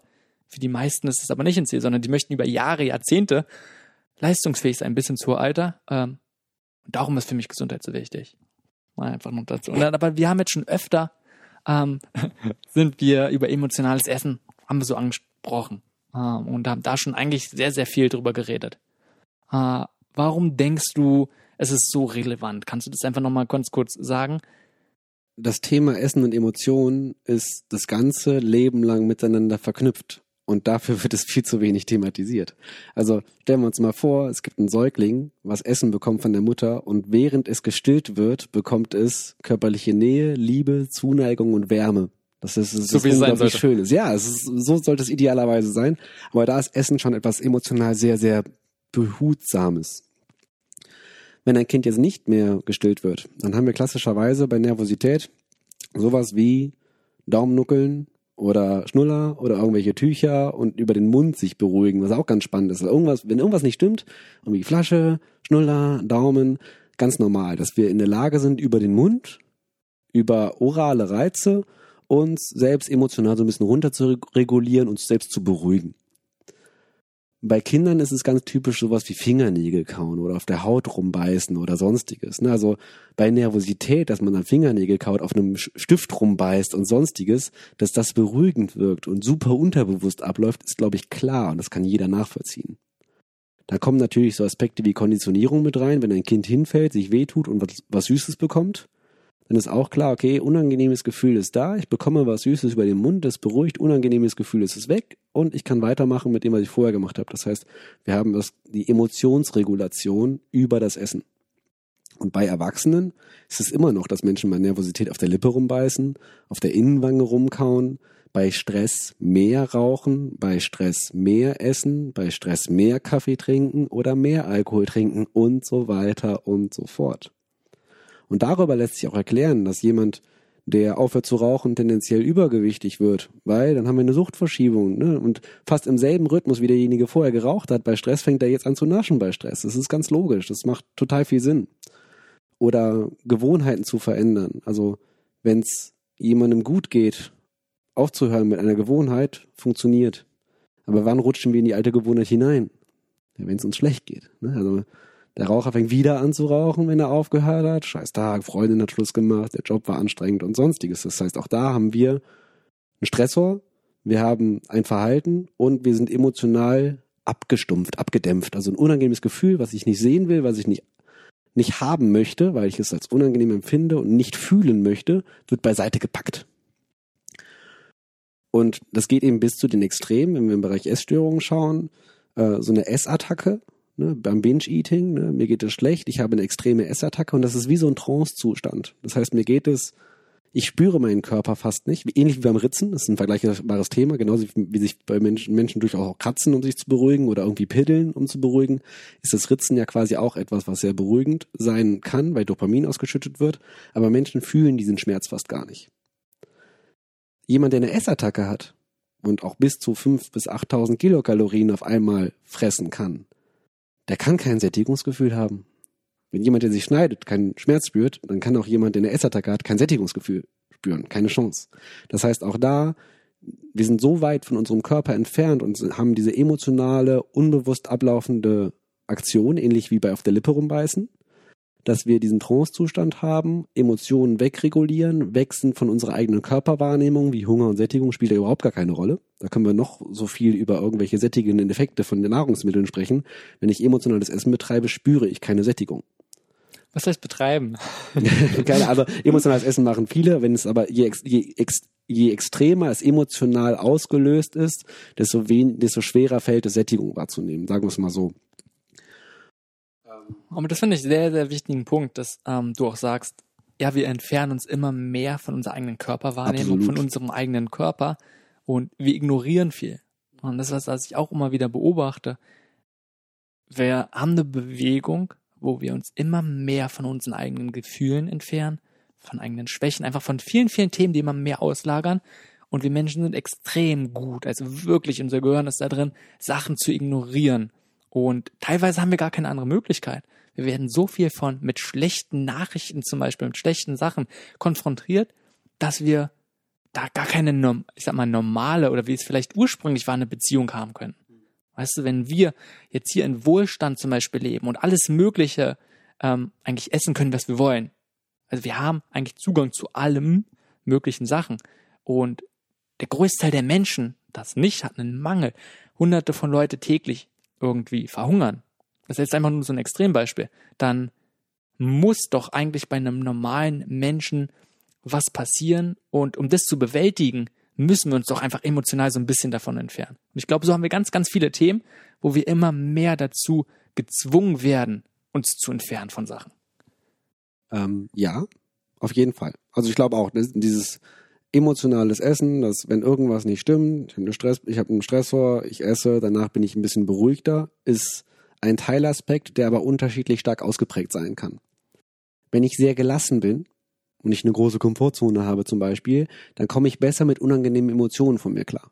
Dann kenne ich mich vielleicht besser, kann mir selber besser vertrauen, habe trotzdem ein Gefühl von Selbstsicherheit, auch wenn ich gerade sowas wie Angst habe. Deswegen ist mir auch der offene Umgang mit Schwäche so wichtig. Weil wenn ich offen in der Lage bin zu sagen, hey, ich habe Angst und das ist okay und du darfst das auch haben und das ist normal, dann gehe ich gelassen mit diesen unangenehmen Emotionen um und muss sie nicht wegdrücken. So, das ist Gelassenheit. Ins andere Extrem, wenn die Komfortzone immer kleiner wird, das nennt sich dann Perfektionismus. Ein Perfektionist, da müssen ganz viele Variablen stimmen, damit der entspannt sein kann. Weil der ist ständig im Stress, weil er sehr hohe Anforderungen hat an sich selbst oder an andere oder an das Leben und sonstiges. Was erstmal grundsätzlich ja nicht schlecht ist? Was erstmal grundsätzlich nicht schlecht ist, ist, bin ich absolut bei dir. Aber Perfektionismus erzeugt logischerweise eine größere Stressbelastung, weil Erwartungshaltung ist oben. Ich versuche die ganze Zeit diese Erwartungshaltung zu erreichen. Das ist schon, kostet sehr viel Energie. Oder ich bin gestresst, weil wir einen Unterschied haben zwischen Realität und Erwartung. Das ist auch ein Stressfaktor. Das heißt, Perfektionisten haben eine kleinere Komfortzone, tendieren dazu, also tendenziell mehr zu Emotionsregulation, weil sie, wo jemand anderes gelassen und entspannt ist und eine unangenehme Emotion zulassen kann, fängt der schon an, das zu regulieren, damit er in seine Komfortzone kommt, damit das emotional haltbar ist. Und in den Extremen, wenn wir wirklich über Menschen reden mit Essstörungen, mit autoaggressivem Verhalten und sonstiges, das sind ganz häufig Perfektionisten und die sind emotional sehr kalt, weil die kaum noch Emotionen spüren Die haben vielleicht noch Euphorie und Wut und sonstiges, aber sowas wie Trauer und Angst und Scham und sonstiges kommt in deren emotionalen Welt gar nicht mehr vor. Weil Emotionen sofort beiseite gedrängt werden, sobald sie nicht mehr perfekt funktionieren. Also jegliches Gefühl von Schwäche sofort weg. Und so haben wir eben auch häufig Führungskräfte oder sehr perfektionistische Leistungsträger, die einerseits aufgrund von einer gewissen Stressbelastung, die chronisch ist, weil sie so leistungsorientiert sind und so hohe Anforderungen an sich selber haben, mehr psychosomatische Beschwerden haben, von Migräne, Bluthochdruck, Zähneknirschen, Augenzucken, Reizdarmsyndrom und so weiter und so fort. Und wir haben eine höhere Anfälligkeit für Suchtverhalten. Weil je perfektionistischer ich bin und je weniger ich Schwäche zeigen darf, zum Beispiel als Führungskraft, Führungskräfte sind ganz häufig entweder diejenigen, die morgens um fünf Uhr etwas erstmal laufen gehen oder zu Alkohol, Rauchen und Übergewicht tendieren. Das heißt, sich irgend oder zu Alkoholik sind und sich darüber vor sich selbst ablenken. Was du ja gerade so beschreibst, ist, also wie unterschiedlich das Stress oder die Wahrnehmung erstmal ist, aber auch vor allem die Bewältigung von Stress. Absolut. Ähm, wird ja viel unter Resilienz ähm, gesprochen. Also das ist einfach die Fähigkeit, wie Leute mit Stress umgehen und die Bewältigungsstrategien sind. Ähm, was ein sehr, sehr wichtiger Punkt ist, der auch gerade so im betrieblichen Gesundheitsmanagement, generell Gesundheitsmanagement, ähm, klar immer mehr Wahrnehmung bekommt. Ähm, was ja auch Themen von dir sind, ne? wenn es zum Beispiel generell überhaupt Achtsamkeitstraining gibt, Meditation, wie man die Sachen auch immer nennt, kommt der immer mehr nicht ohne Grund. Denkst du, dass es hauptsächlich um Stress dabei geht, was sicherlich ein ganz, ganz großer Punkt, wenn es zum Beispiel um wieder, um zurück zum emotionalen Essen zu kommen, ist Stress und der Umgang mit Stress ein großer Punkt, aber sicherlich spielen dort auch noch andere Faktoren eine Rolle. Ähm, die Frage ist, wie würde man Stress definieren? Ich definiere Stress mit Emotionen, die ich nicht fühlen möchte. Okay. Das ist jetzt super, super stumpf. Also alles, was ich als unangenehm empfinde und nicht fühlen möchte und ich ein Verhalten habe, um mich vor mir selbst abzulenken, damit ich es nicht fühlen muss, da würde auch sowas wie Smartphone mit reinpassen. Also viele Menschen sind kaum noch in der Lage, ohne ihr Handy auf dem Klo zu sitzen. Ist ja auch effizienter und sonstiges. Also brauchen wir nicht drüber reden. ähm, es, also es, geht, es geht um emotional gesteuertes Verhalten. So, und da sehe ich schon einen großen Aspekt. Die Frage ist ja immer, woher kommt der Stress? Und Stress kommt von Überzeugungen, von Glaubenssätzen, Erwartungen. von Erwartungen, die ich mir selber gegenüber habe, die ich auch übernommen habe aus der Kindheit und so weiter und so fort. Und selbst wenn jemand anderes von mir etwas erwartet, ist es meine eigene Harmoniebedürftigkeit. Wie sehr möchte ich es dem anderen recht machen, die erst dafür sorgt, dass ich mitunter an der Angel bin. Das heißt. In allermeisten Fällen ja. So, das heißt auch die, die Überzeugung und Erwartungshaltung, die ich mir selbst gegenüber habe, ist, sind, ist die Ursache für psychischen Stress. Und dann kommt es eben darauf an, eben zu hinterfragen, ja, wie perfektionistisch bin ich denn? Und wo kommt es her? Wie leistungsorientiert bin ich denn? Darf ich mir Pausen gönnen? Bin ich so viel wert, auch mal nichts tun zu dürfen, mir selbst Gutes tun zu dürfen? Darf ich krank zu, darf ich krank zu Hause bleiben oder muss ich dann zur Arbeit gehen? Warum bin ich so harmoniebedürftig? Wo komme ich her? Oder wo kommt es her? Und wie gehe ich mit Streit um? Wann habe ich mir geschworen als Kind, dass ich niemals so werden will? Dass ich niemals streiten möchte, dass Streit etwas Doofes ist, dass ich äh, viel Geld verdienen will, weil ich nicht so enden will wie Person X. Und dann sind wir an Themenbereichen dran, wo ich ganz klar sage, in einer so leistungsorientierten Gesellschaft, die wir haben in Deutschland, macht es absolut Sinn, dass wir irgendwann in unserem Leben auch mal mich, uns professionell mit unserer eigenen Psyche befassen und am besten mit jemandem, der nicht involviert ist, emotional mit der eigenen Freundin, mit den eigenen Freunden, mit Eltern und so weiter, die machen sich sofort Sorgen und die wollen einem das Gefühl wegnehmen und die können das nicht aushalten, dass man selber zum Beispiel Angst hat. Also sowas wie Psychotherapie macht total viel Sinn, aber auch da haben wir sofort das Gefühl, okay, das ist falsch, ich bin, ich bin schwach, ich bin nicht leistungsstark und totaler Bullshit. Wir haben Angst davor, nach Hilfe zu fragen und uns mit uns selbst zu befassen, wo eigene Überzeugungen herkommen.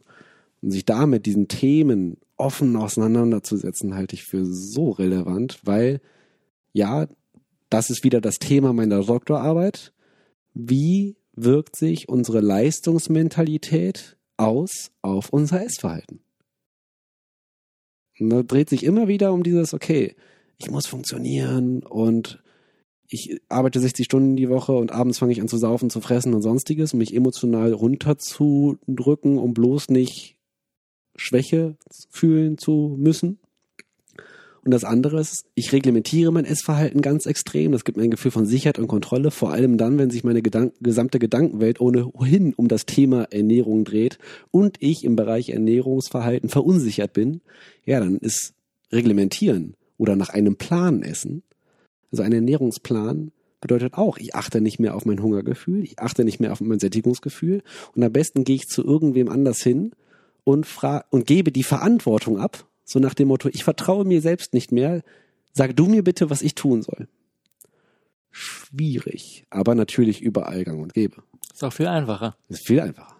Dann brauche ich mich nämlich nicht mit meinem eigenen Körpergefühl auseinandersetzen. Erstmal das. Und vor allem, ich denke, der Punkt der Verantwortung. Ich muss keine Verantwortung dafür nehmen, dass es mir zum Beispiel nicht gut geht. Mega. Also. Sondern ich bin ja nicht für meine eigene Gesundheit zuständig, sondern äh, mein Arzt, hallo? Ich kann auch nichts für meinen eigenen Stress. Das hat nichts mit meinen Erwartungen zu tun. Ich bin nicht falsch. Das liegt alles an den anderen. Die Industrie. Und jetzt kommen wir in ganz empfindliche Themenbereiche hinein, wenn man sagt, die Industrie ist schuld und die Erziehung ist schuld, meine Schilddrüse ist schuld und so weiter und so fort. Ja, was bringt mir das, wenn ich ganz viele Gründe suche oder die Genetik, das Gefühl von Selbstwirksamkeit geht verloren. Je mehr ich in diesen Sachen rumrühre, mit denen ich nichts zu tun habe, desto mehr bin ich in der Lage, Verantwortung abzugeben. Das, was aber ganz klar ist, ich kann nichts beeinflussen. Das heißt, der daraus resultierende Glaubenssatz ist, ich kann es nicht ändern. Ganz, ganz Und dann ändere ich nichts. Ja, das ist auch nochmal ein sehr starker Punkt. Ähm, Selbstwirksamkeit, einfach mal, inwiefern man so überzeugt ist, dass man einen Einfluss hat, dass man selber etwas verändern kann. Ähm, etwas, was, glaube ich, schnell übersehen wird. Was aber Fakt ist, ist, dass Verantwortung übernehmen echt unangenehm ist und echt wehtut. Ne? Also wenn ich, stell, stell mir vor, man stellt sich einfach nackt vor den Spiegel und wenn jemand sagen würde, hey, es ist nicht deine Schuld, das ist Industrie und so weiter und so fort, wäre so, ah, oh, geil, ah, ist nicht meine Schuld, ist total beruhigend. Wenn sich aber jemand dahinter stellt und sagt, ah, hast du gemacht, kein anderer. Da fließen Tränen. Aber wenn man da durch ist, dann weiß man ganz genau, es ist in meiner Hand und vielleicht auch nur in meiner Hand. Aber es ist auf jeden Fall mehr in meiner Hand, als wenn ich mir ganz viel erklärt habe, warum die anderen alle schuld sind. Und deswegen ist sich mit sich selbst auseinandersetzen manchmal echt fies. Es tut echt weh, aber das darf dann auch wehtun. Ja, muss ja. es manchmal sicherlich. Ähm und auch da beim Thema Vernunft, die Menschen, die die schwersten Krisen hinter sich haben, auch ein Herzinfarkt und so weiter, die lernen wesentlich früher auch mal Nein zu sagen, für sich selbst einzustehen, nicht beim Essen über die Arbeit zu reden und so weiter. Das heißt, die Menschen, die die schwersten Krisen hinter sich haben, lernen früh, sich selbst Gutes zu tun. Und manchmal macht es vielleicht sogar Sinn, dass Menschen Krisen erleben, um genau danach diese Entscheidungen für sich zu treffen. Weil ich hatte genug Leute, die gesagt haben, okay, wenn ich zum Beispiel den Krebs nicht gehabt hätte, dann wäre ich schon längst tot, weil ich wahrscheinlich mit dem Handy in der Hand vor einem Bus gelaufen wäre. Und die danach erst anfangen, sich mit ihrer emotionalen Welt auseinanderzusetzen, mit Glaubenssätzen, die anfangen, Coachings zu machen, die anfangen, Psychotherapie zu machen, die anfangen, sich das zu gönnen, nach Hilfe zu fragen. Weil sie sich so viel wert sind danach, dass sie glauben, es auch verdient zu haben. Ja, definitiv. Ähm, darüber könnte man sehr, sehr, sehr lange reden, was du gerade sagst. Einmal Krankheit als Chance, ähm, dann die gute Seite und die Veränderung zerrt, genauso aber auch als Zeichen, ähm, dass es oft Hinweise sind und der Körper gibt uns so sehr, sehr viele Signale. Dann sind wir wieder bei Körperwahrnehmung.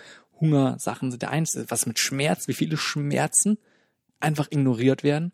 Fängt ja. mit ganz leichten Kopfschmerzen an, das sind alles Symbole und es weitet sich halt immer mehr aus. Irgendwann wird es chronisch und dann kommen noch andere Sachen. Irgendwann kommen wirklich schlimme Sachen. Ist ja mehr oder weniger nichts anderes. Darum Ne, Krankheit als Symbol ist da sicherlich auch noch was. Und es ähm, gibt genug Menschen, die mit Beschwerden von Arzt zu Arzt zu Arzt rennen, weil sie unbedingt eine Ursache im Außen suchen, weil sie selber, also sie selber sind ja die Leistungsträger, ne, sind ja Mitarbeiter des Monats und so weiter. Also sie selber können ja, es kann ja nicht an ihnen jetzt selbst liegen. Das ist genau der Punkt, wo Verantwortung übernehmen wehtut. Und deswegen rennen wir lieber zu zig verschiedenen Ärzten, anstatt uns diesem Aspekt der Psychosomatik vielleicht liebevoll zu nähern. Aber wir wollen nicht glauben, dass das an unseren eigenen Überzeugungen hängt, weil dieses Eingeständnis ist ein Eingeständnis von Schwäche. Und in einer leistungsorientierten Gesellschaft wollen wir nicht schwach sein. Vor ist es nur mit Schwäche? Ähm, einerseits, was ich in der Hinsicht ganz, ganz viel sehe, ist gar nicht mehr schlecht, äh, Schwäche, sondern müssten, also hängt was damit zu, sicherlich sehr, sehr viel zusammen direkt mit Kontrollverlust. Weil ja, wenn wir das genau. machen, äh, müssten wir uns ja dann eingestehen, dass eigentlich absolut keine Kontrolle haben, dass es alles eine Illusion ist. Genau, und also ich habe jetzt gesagt, ja, es ist ein Eingeständnis von Schwäche, natürlich aus der Perspektive heraus. Als aus meiner Perspektive heute ist das mutig. Da gehört ganz viel, da gehört Stärke dazu, auch nach Hilfe fragen zu können. Wer das schafft, ist unglaublich mutig. Wer als Mann vor sich, ne, also typisch männlich, so nach dem Motto, für sich eingesteht und sagt, nein, ich mach das nicht mit, ich will jetzt nicht da, ich will jetzt auch nicht mich aufopfern, ich mache jetzt Pause, äh, ich habe keinen Bock, jetzt am Wochenende mit auf Geschäftsreise zu fliegen, sondern ich achte auf mich, mein Wohlbefinden und meine Familie ist mir wichtig und sonstiges. Ähm, da wird's dann richtig relevant, wie viel bin ich mir wert, für mich selber einzustehen und ihm auch Nein sagen zu können. Super, super krass. Aber äh, wesentliche Sache war es, jeder lernen sollte, was ähm, in verschiedenen Settings sicherlich unterschiedlich schwer ist. mega. Ähm, fern und gerade zum Beispiel im Beruf, äh, ja, ist eine schwierige Sache, gerade wenn man befördert werden möchte und sowas. Da gibt's keine einfachen Sachen. Natürlich auch in Beziehungen und sonst was, Gesichtsverlust. Äh, lohnt sich auf jeden Fall für jeden, sich damit zu beschäftigen. Was ich aber noch interessant finde, als, weil wir haben jetzt viel über Verantwortung gesprochen, ist ja gar nicht nur bezogen auf Gesundheit, sondern eigentlich geht es um alle Themen. Und wenn man sich einfach mal anguckt, alle möglichen Philosophien oder Religionen, ob jetzt Stoism, ne, einfach wenn man sich guckt, was die Griechen alles so gedacht haben, oder wenn man Buddhismus, Taoismus, geht es genau um diese Zusammenhänge. Ähm, einfach, welche Kontrolle hat man im Leben und was nicht? Worauf hat man Einfluss? Und letztendlich hat man auf die äußeren Sachen keinen Einfluss eigentlich, was passiert, sondern wie man selber reagiert darauf, was man denkt und was man tut, nicht auf das Ergebnis. Ja, der gesamte Bereich der Esoterik ist sehr negativ assoziiert, weil alle denken an Räucherstäbchen. Am Endeffekt geht's auch nur um wie innen so außen. Wie nehme ich Dinge wahr? Der ganze Aspekt der Wahrnehmung, der ganze Aspekt der, der Bewertung, der da drunter steckt, der Überzeugung, die alles so wirken lassen, wie man es eigentlich auch in seiner Welt, also man bestätigt sich ja selbst in seinen, in seinen Glaubenssätzen, je nachdem, wie ich die Dinge bewerte, die außen passieren. Jetzt mal so ganz stumpf gesagt. Was ich aber schön finde, ist, dass Psychologie und viele Therapeuten, auch im Bereich Ergotherapie, im Bereich Ernährungspsychologie und Co., immer mehr diese Zusammenhänge als ganzheitliches betrachten wollen und nicht mehr so ganz abwertend zu Bereiche wie Esoterik, Spiritualität oder Selbstliebe. Selbstliebe im Bereich Naturwissenschaft ist ja so fast schon ein Unding, so nach dem Motto. Es ist aber immer, immer mehr relativ klar, dass das dann ein anderer Begriff ist wie Selbstachtung oder Persönlichkeitsentwicklung. Man nennen wir es auch irgendwie anders, aber den Begriff Selbstliebe kannst du natürlich im wissenschaftlichen Kontext wird der nicht be benutzt, weil der so so negativ konnotiert ist. Und äh, zumindest in den Bereichen definitiv. Aber ich denke, da wird sehr sehr sehr viel passieren und alleine sieht man es, was zum Beispiel Quantenphysik äh, letztendlich die machen die gleichen Aussagen wie Buddhismus schon seit vielen tausend Jahren.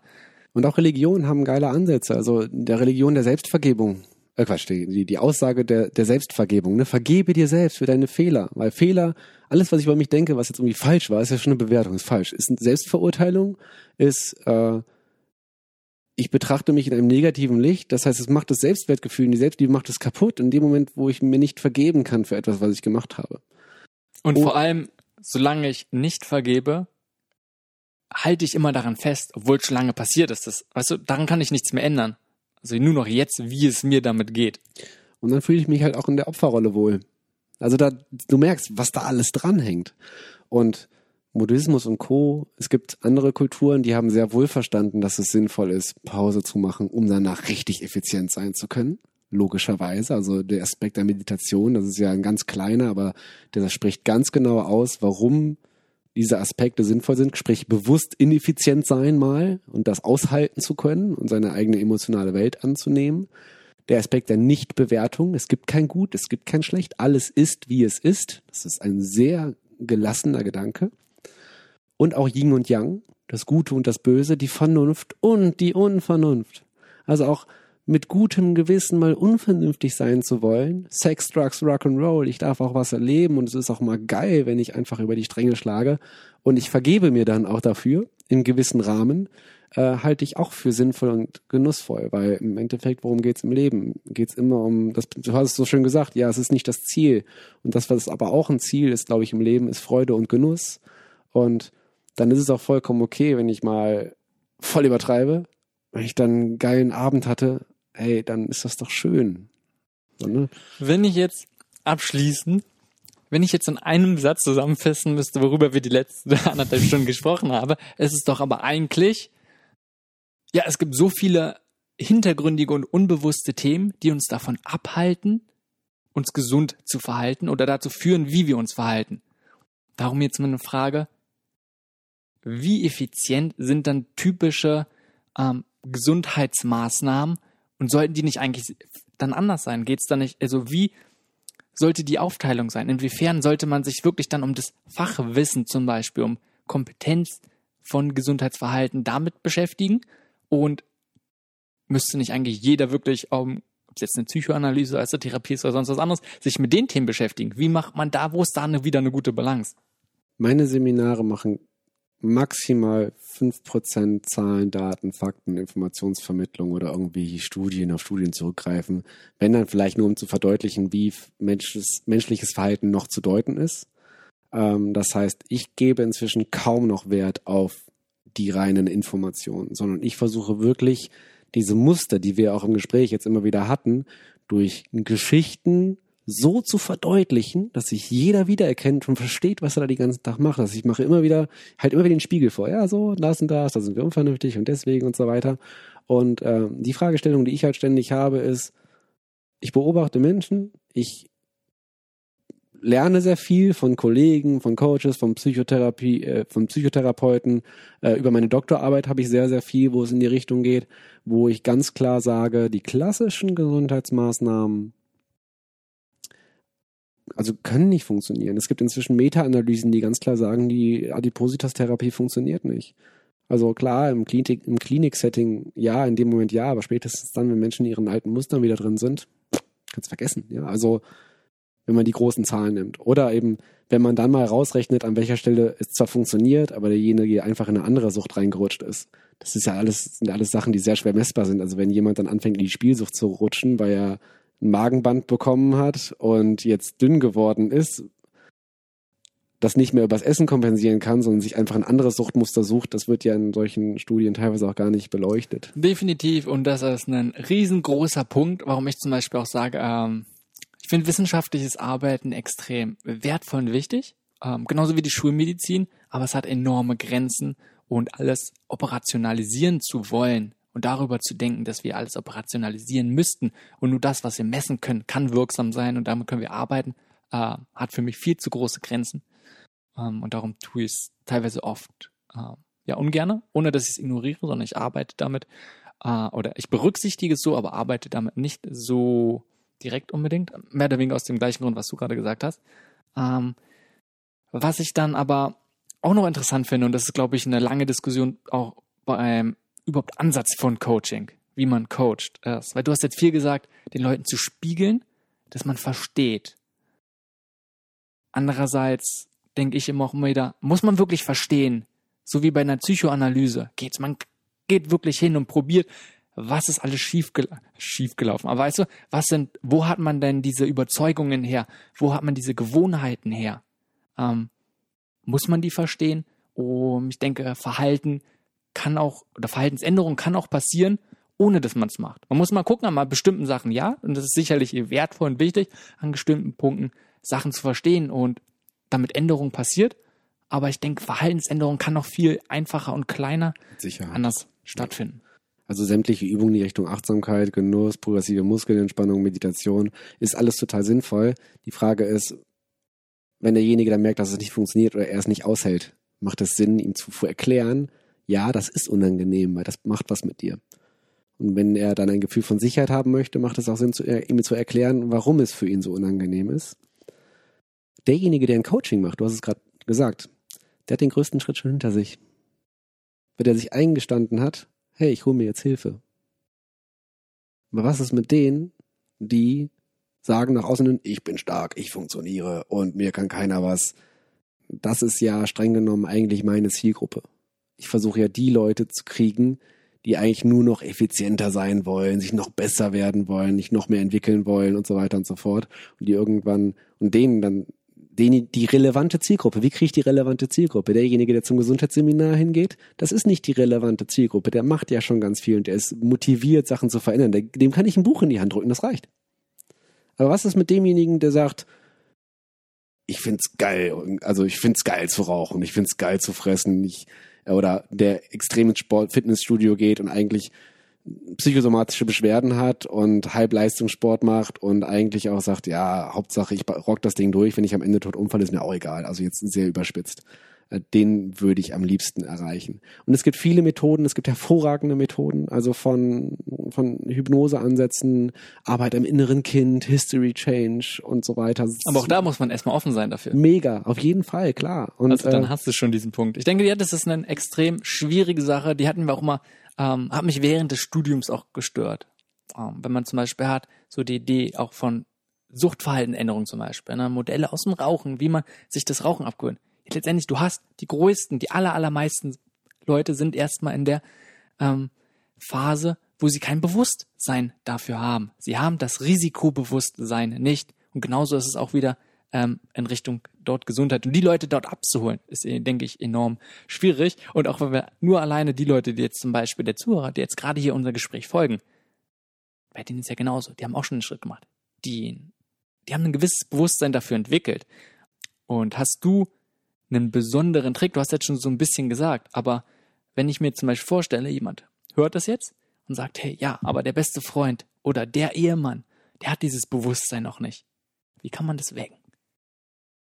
Boah, wecken ist hart, weil wecken ist, äh, dadurch, dass es ja unangenehme, provokante Themen sind, in dem Moment, wo ich einen zu stark damit konfrontiere, kann es sein, dass er blockiert.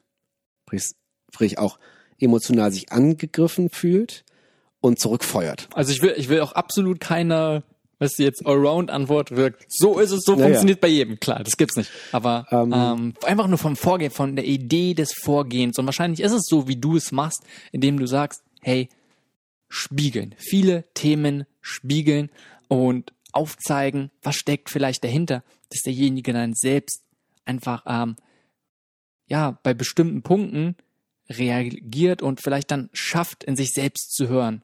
Hm. Warum das Thema gerade zum Beispiel für ihn so relevant ist oder warum das Thema ihn provoziert und er sich mit diesen Geschichten identifizieren kann und darum vielleicht dieses Umdenken stattfindet. Die Frage ist, wie kriege ich jemanden dazu, das in, mit kurzen, prägnanten Aussagen zu spiegeln? Nee, oder, ja nicht, oder Übungen? Nee, gar nicht. Wäre jetzt rein so von wegen, ähm, so ist es ja durch diese provokante Gesundheitsmanagement, dass du sagst, hey, dadurch probierst du Leute aus dieser Phase der ähm, Risi also dass sie kein Gefahrenbewusstsein mehr oder weniger haben, aus dieser Phase rauszunehmen. Ähm, und die Frage war jetzt einfach nur, ob du da vielleicht ein, zwei Strategien oder so Sachen vielleicht noch hast, wo du sagst, hey, das klappt besonders gut. Es gibt Übungen, die man machen kann, die ich für sehr sinnvoll halte, die gut funktionieren. Und es gibt so andere Aspekte, wo ich sage, man kann Gesundheitsverhalten sogar im großen Kontext im Unternehmen verändern, ohne dass man diese ganzen Zusammenhänge vorher erläutern muss.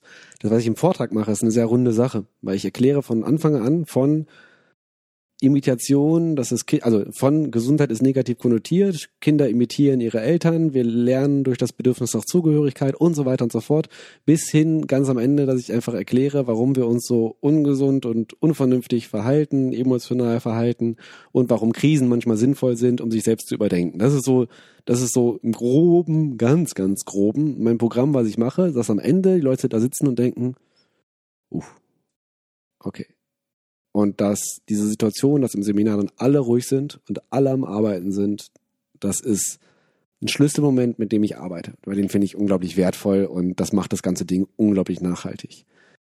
Das in Kurzvariante zu machen, das ist eine große Herausforderung. Ich habe jetzt Science Slams gemacht, wo ich das Thema versuche in zehn Minuten zu erklären. Also selbst das ist eine absolute, also das ist unglaublich schwer, das ansatzweise zu vermitteln.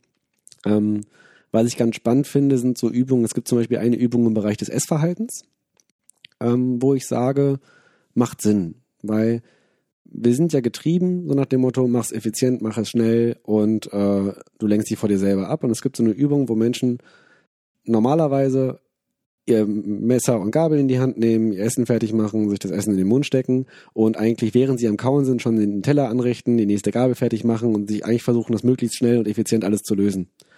Nachdem man sich das Essen in den Mund gesteckt hat, Messer und Gabel aber neben den Teller zu legen und es auszuhalten, und ich nenne es wirklich aushalten, weil das Gefühl, was hochkommt, ist Ungeduld und so dieses, das ist ineffizient, ah, so lange zu kauen, bis der Mund wirklich leer ist. Und erst wenn der Mund leer ist, darf ich Messer und Gabel wieder anfassen.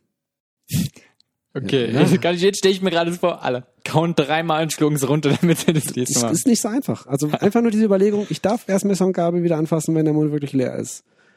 Ähm, diese Übung klingt total doof. Wenn ich ein Gesundheitsseminar habe und irgendwie Mittagspause habe und ich sage, wir machen das jetzt einfach mal, in der Regel dauert es 20 Sekunden und das wieder vergessen und man ertappt sich so, oh, ich habe Messer und Gabel wieder in der Hand und ich bin gerade am Kauen. Das kann ja gerade irgendwie nicht sein. Ähm, aber da wird eigentlich klar, wie schwer es, ins, es uns fällt, bewusst uns zu entscheiden, mal ineffizient zu sein, mal langsam zu sein, etwas bewusst zu genießen, nur eine Sache gleichzeitig zu machen. Weil wenn ich dabei bin, die, die nächste Gabel zu fokussieren oder schon überall gucke, was ich als nächstes essen könnte und so weiter und so fort, bin ich ja auch nicht beim Essen selber. Finde ich eine mega wichtige Sache und ich würde fast noch weitergehen, wenn du sagst, fällt uns schwer, das bewusst zu machen.